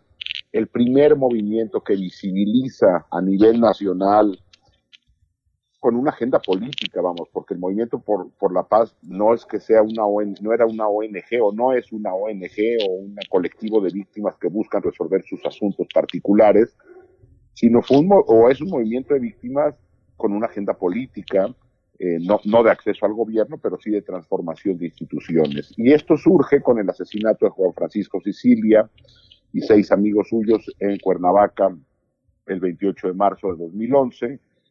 Eh, Javier Sicilia, que es quien eh, crea este movimiento, eh, arropado por una serie de personas eh, cercanas a Javier y, simpáticos de otras víctimas del país que se fueron sumando, eh, eh, lograron generar una narrativa que que en, en ese entonces no estaba pudiéndose articular desde la agenda de víctimas. Y hay que recordar esas primeras caminatas que hicieron de Cuernavaca a la Ciudad de México, después las, las caravanas que se hicieron, una al sur y otra al norte, otra que se hizo a los Estados Unidos, y eh, el diálogo con los candidatos a la presidencia. Primero, eh, los diálogos con los poderes, con Felipe Calderón, que lo sentó, se- el Movimiento por la Paz sentó a Felipe Calderón a escuchar a las víctimas, a obligarlo a, eh, generar algún tipo de política pública que nunca alcanzó. En su momento fue el, antecesor de la CEAP, que fue pro víctima.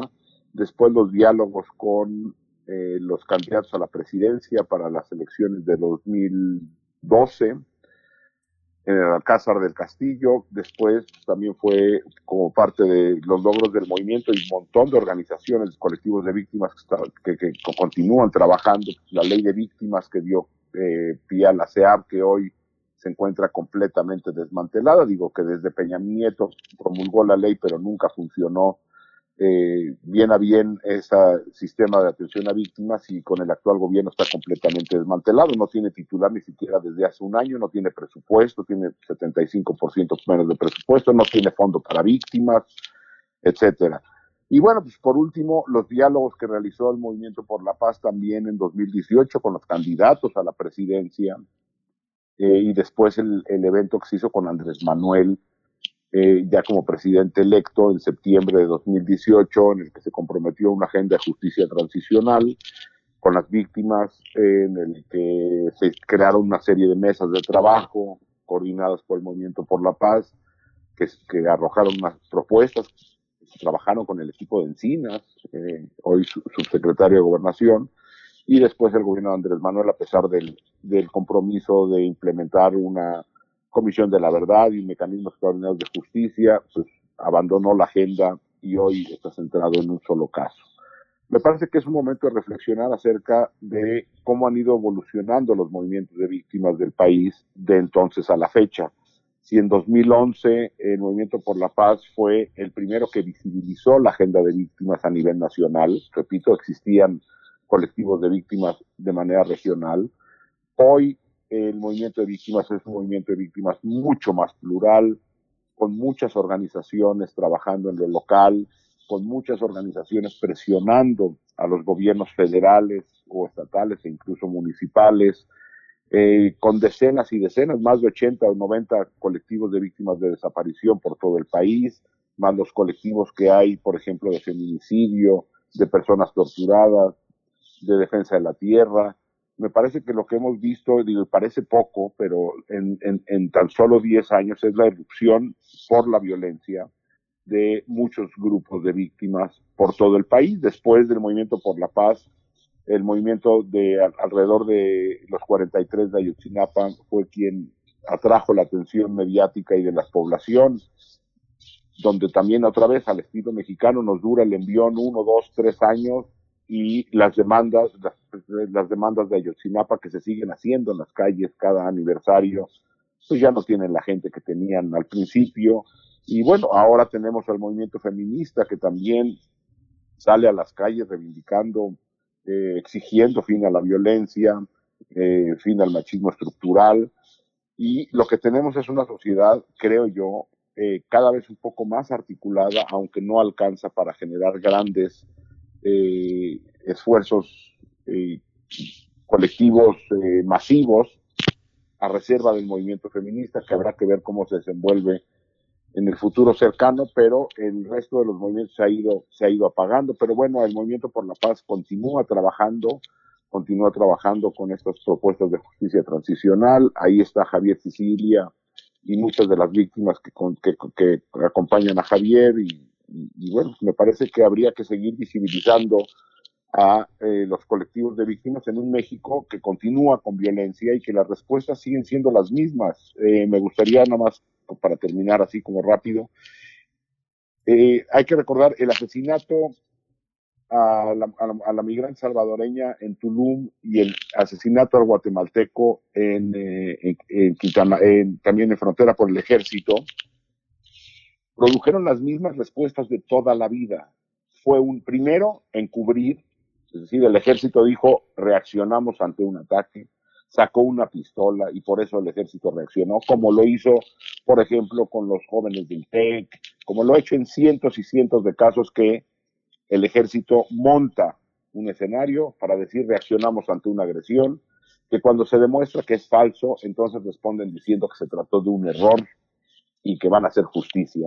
Pues en el caso de los jóvenes del TEC se sigue esperando justicia años después, y así en cientos y cientos y cientos de casos que pues digo, podríamos enlistar, los de Nuevo Laredo o muchísimos otros, los de Chihuahua, que, eh, que han ocurrido en nuestro país, y la respuesta del Estado sigue siendo la misma.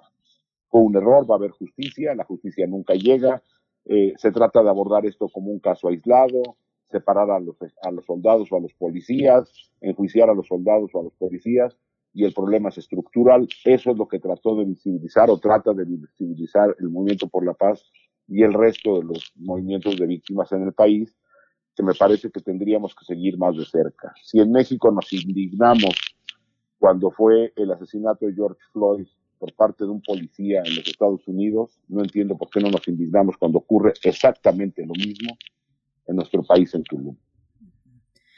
Así es, Jacobo Dayan. Me, me, regreso un poco a lo que has comentado, porque son muchos elementos los que nos pones, pero me regreso a uno que, que pasa a veces discretamente. Eh, frente a nuestros ojos no nos detenemos lo necesario. Cuando tenemos enfrente un movimiento como este, por la paz con justicia y dignidad, que de alguna manera se ha gestionado sus espacios para tener una resonancia, una presencia a nivel nacional, que ha tenido, se ha hecho de sus reflectores, pero mencionabas algo muy interesante que es el trabajo que se hace en lo local, un trabajo que es más silencioso, que es más discreto, pero que está ahí fortaleciendo a un movimiento como este. Cuéntanos un poco de esto, del trabajo local que se realiza, que se ha ido gestionando y que se ha ido construyendo a lo largo de estos 10 años en el movimiento?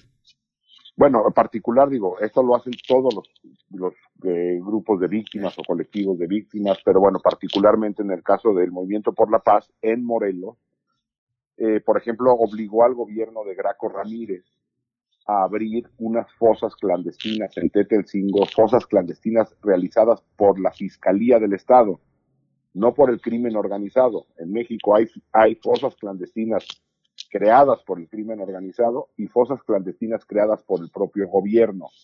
Bueno, Tetelcingo y Jojutla son dos fosas, dos grandes fosas clandestinas eh, creadas por la Fiscalía de Graco Ramírez, donde enterraban personas sin registro alguno, sin protocolo alguno. Y bueno, pues a partir de, la presión de muchas víctimas de la región en Morelos, el Movimiento por la Paz generó también presión y abrieron las fosas de Tetelcingo, donde se encontraron 117 cuerpos. Repito, enterrados por la Fiscalía de Morelos. Hasta la fecha no hay responsable de eso tampoco. Eh, donde enterraban personas sin ningún tipo de protocolo, sin ningún tipo de carpeta de investigación seria, nada, no había nada. Eran fosas clandestinas del Estado y lo mismo ocurre en unas fosas en, en Jojutla que ya no han querido abrir el gobierno, ahora el gobierno de Cuauhtémoc Blanco se niega a abrir, pero bueno, por ejemplo, eso es parte del trabajo que ha hecho el Movimiento por la Paz articulando a, las, a los familiares de desaparición en Morelos, empujando legislación local, eh, agrupando a los colectivos en la región y este hecho como uno de los hechos importantes que ha logrado el Movimiento por la Paz en, Morelos es las fosas de Tetelcingo, y, y, ahora tratando de abrir las fosas de Cojutla. Bien, ah, por aquí también. sí, justamente, sí, justamente estos temas que abren tanta la, la, polémica en la opinión, en la opinión pública, que considera por una parte eh, la representación como de temas eh, que la derecha, que la oposición eh, aprovecha para atacar a la cuarta transformación. ¿Tú lo percibes así, Jacobo? Pues en su momento, digo, el presidente Andrés Manuel se equivoca diciendo que, el movimiento de derechos humanos jamás levantó la voz por las víctimas de este país. Pues ahí está el trabajo de las ONGs y de los colectivos de víctimas, de muchos que levantamos la voz en los medios desde hace 15 años. Y bueno, pues en su momento, eh, eh, esto, no se, esto no se trata de ver a quién se golpea, se está tratando de defender la dignidad humana, el Estado de Derecho, la seguridad y la vida. En su momento se criticó lo que hacía el gobierno de Calderón, en su momento lo que hace, hacía el gobierno de Enrique Peña Nieto y ahora lo que hace el gobierno de Andrés Manuel López Obrador. Esto no tiene agenda política de derechas o de izquierdas, es una agenda de respeto, repito, de respeto de la dignidad humana, de respeto de la, de- del Estado de Derecho.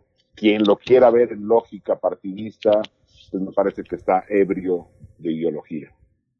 Pues con eso nos vamos a despedir. Eh, Jacobo Dayan, muchas gracias por, como siempre, por esta colaboración eh, cada 15 días en este espacio que dedicamos a los derechos humanos. Te, te saludamos, te deseamos una excelente semana. Jacobo Dayan, coordinador académico de la Cátedra Nelson Mandela de Derechos Humanos en las Artes de la UNAM. Hasta pronto.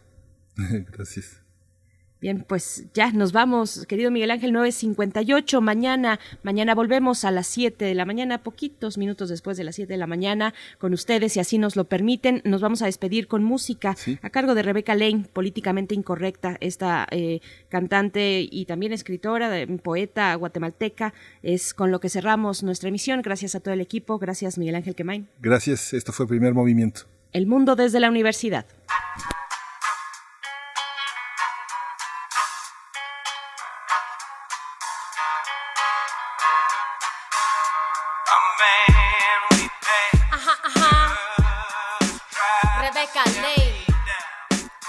Última dosis, senda radio, soy políticamente incorrecta. Me gusta bailar, revolucionar, despertar, derramar mi poesía sobre una instrumental. Rebelde perenne, mis musas son las mujeres. Llevo en tinta marcadas todas mis muertes y mis vidas. Incorrecta, me gusta incomodarte, es mi arte con palabras penetrarte. Hacer un omelette con tus pobres sesos tiesos, versos insurrectos que pongan a bailar en tu cabeza idiolectos y estructuras anacrónicas.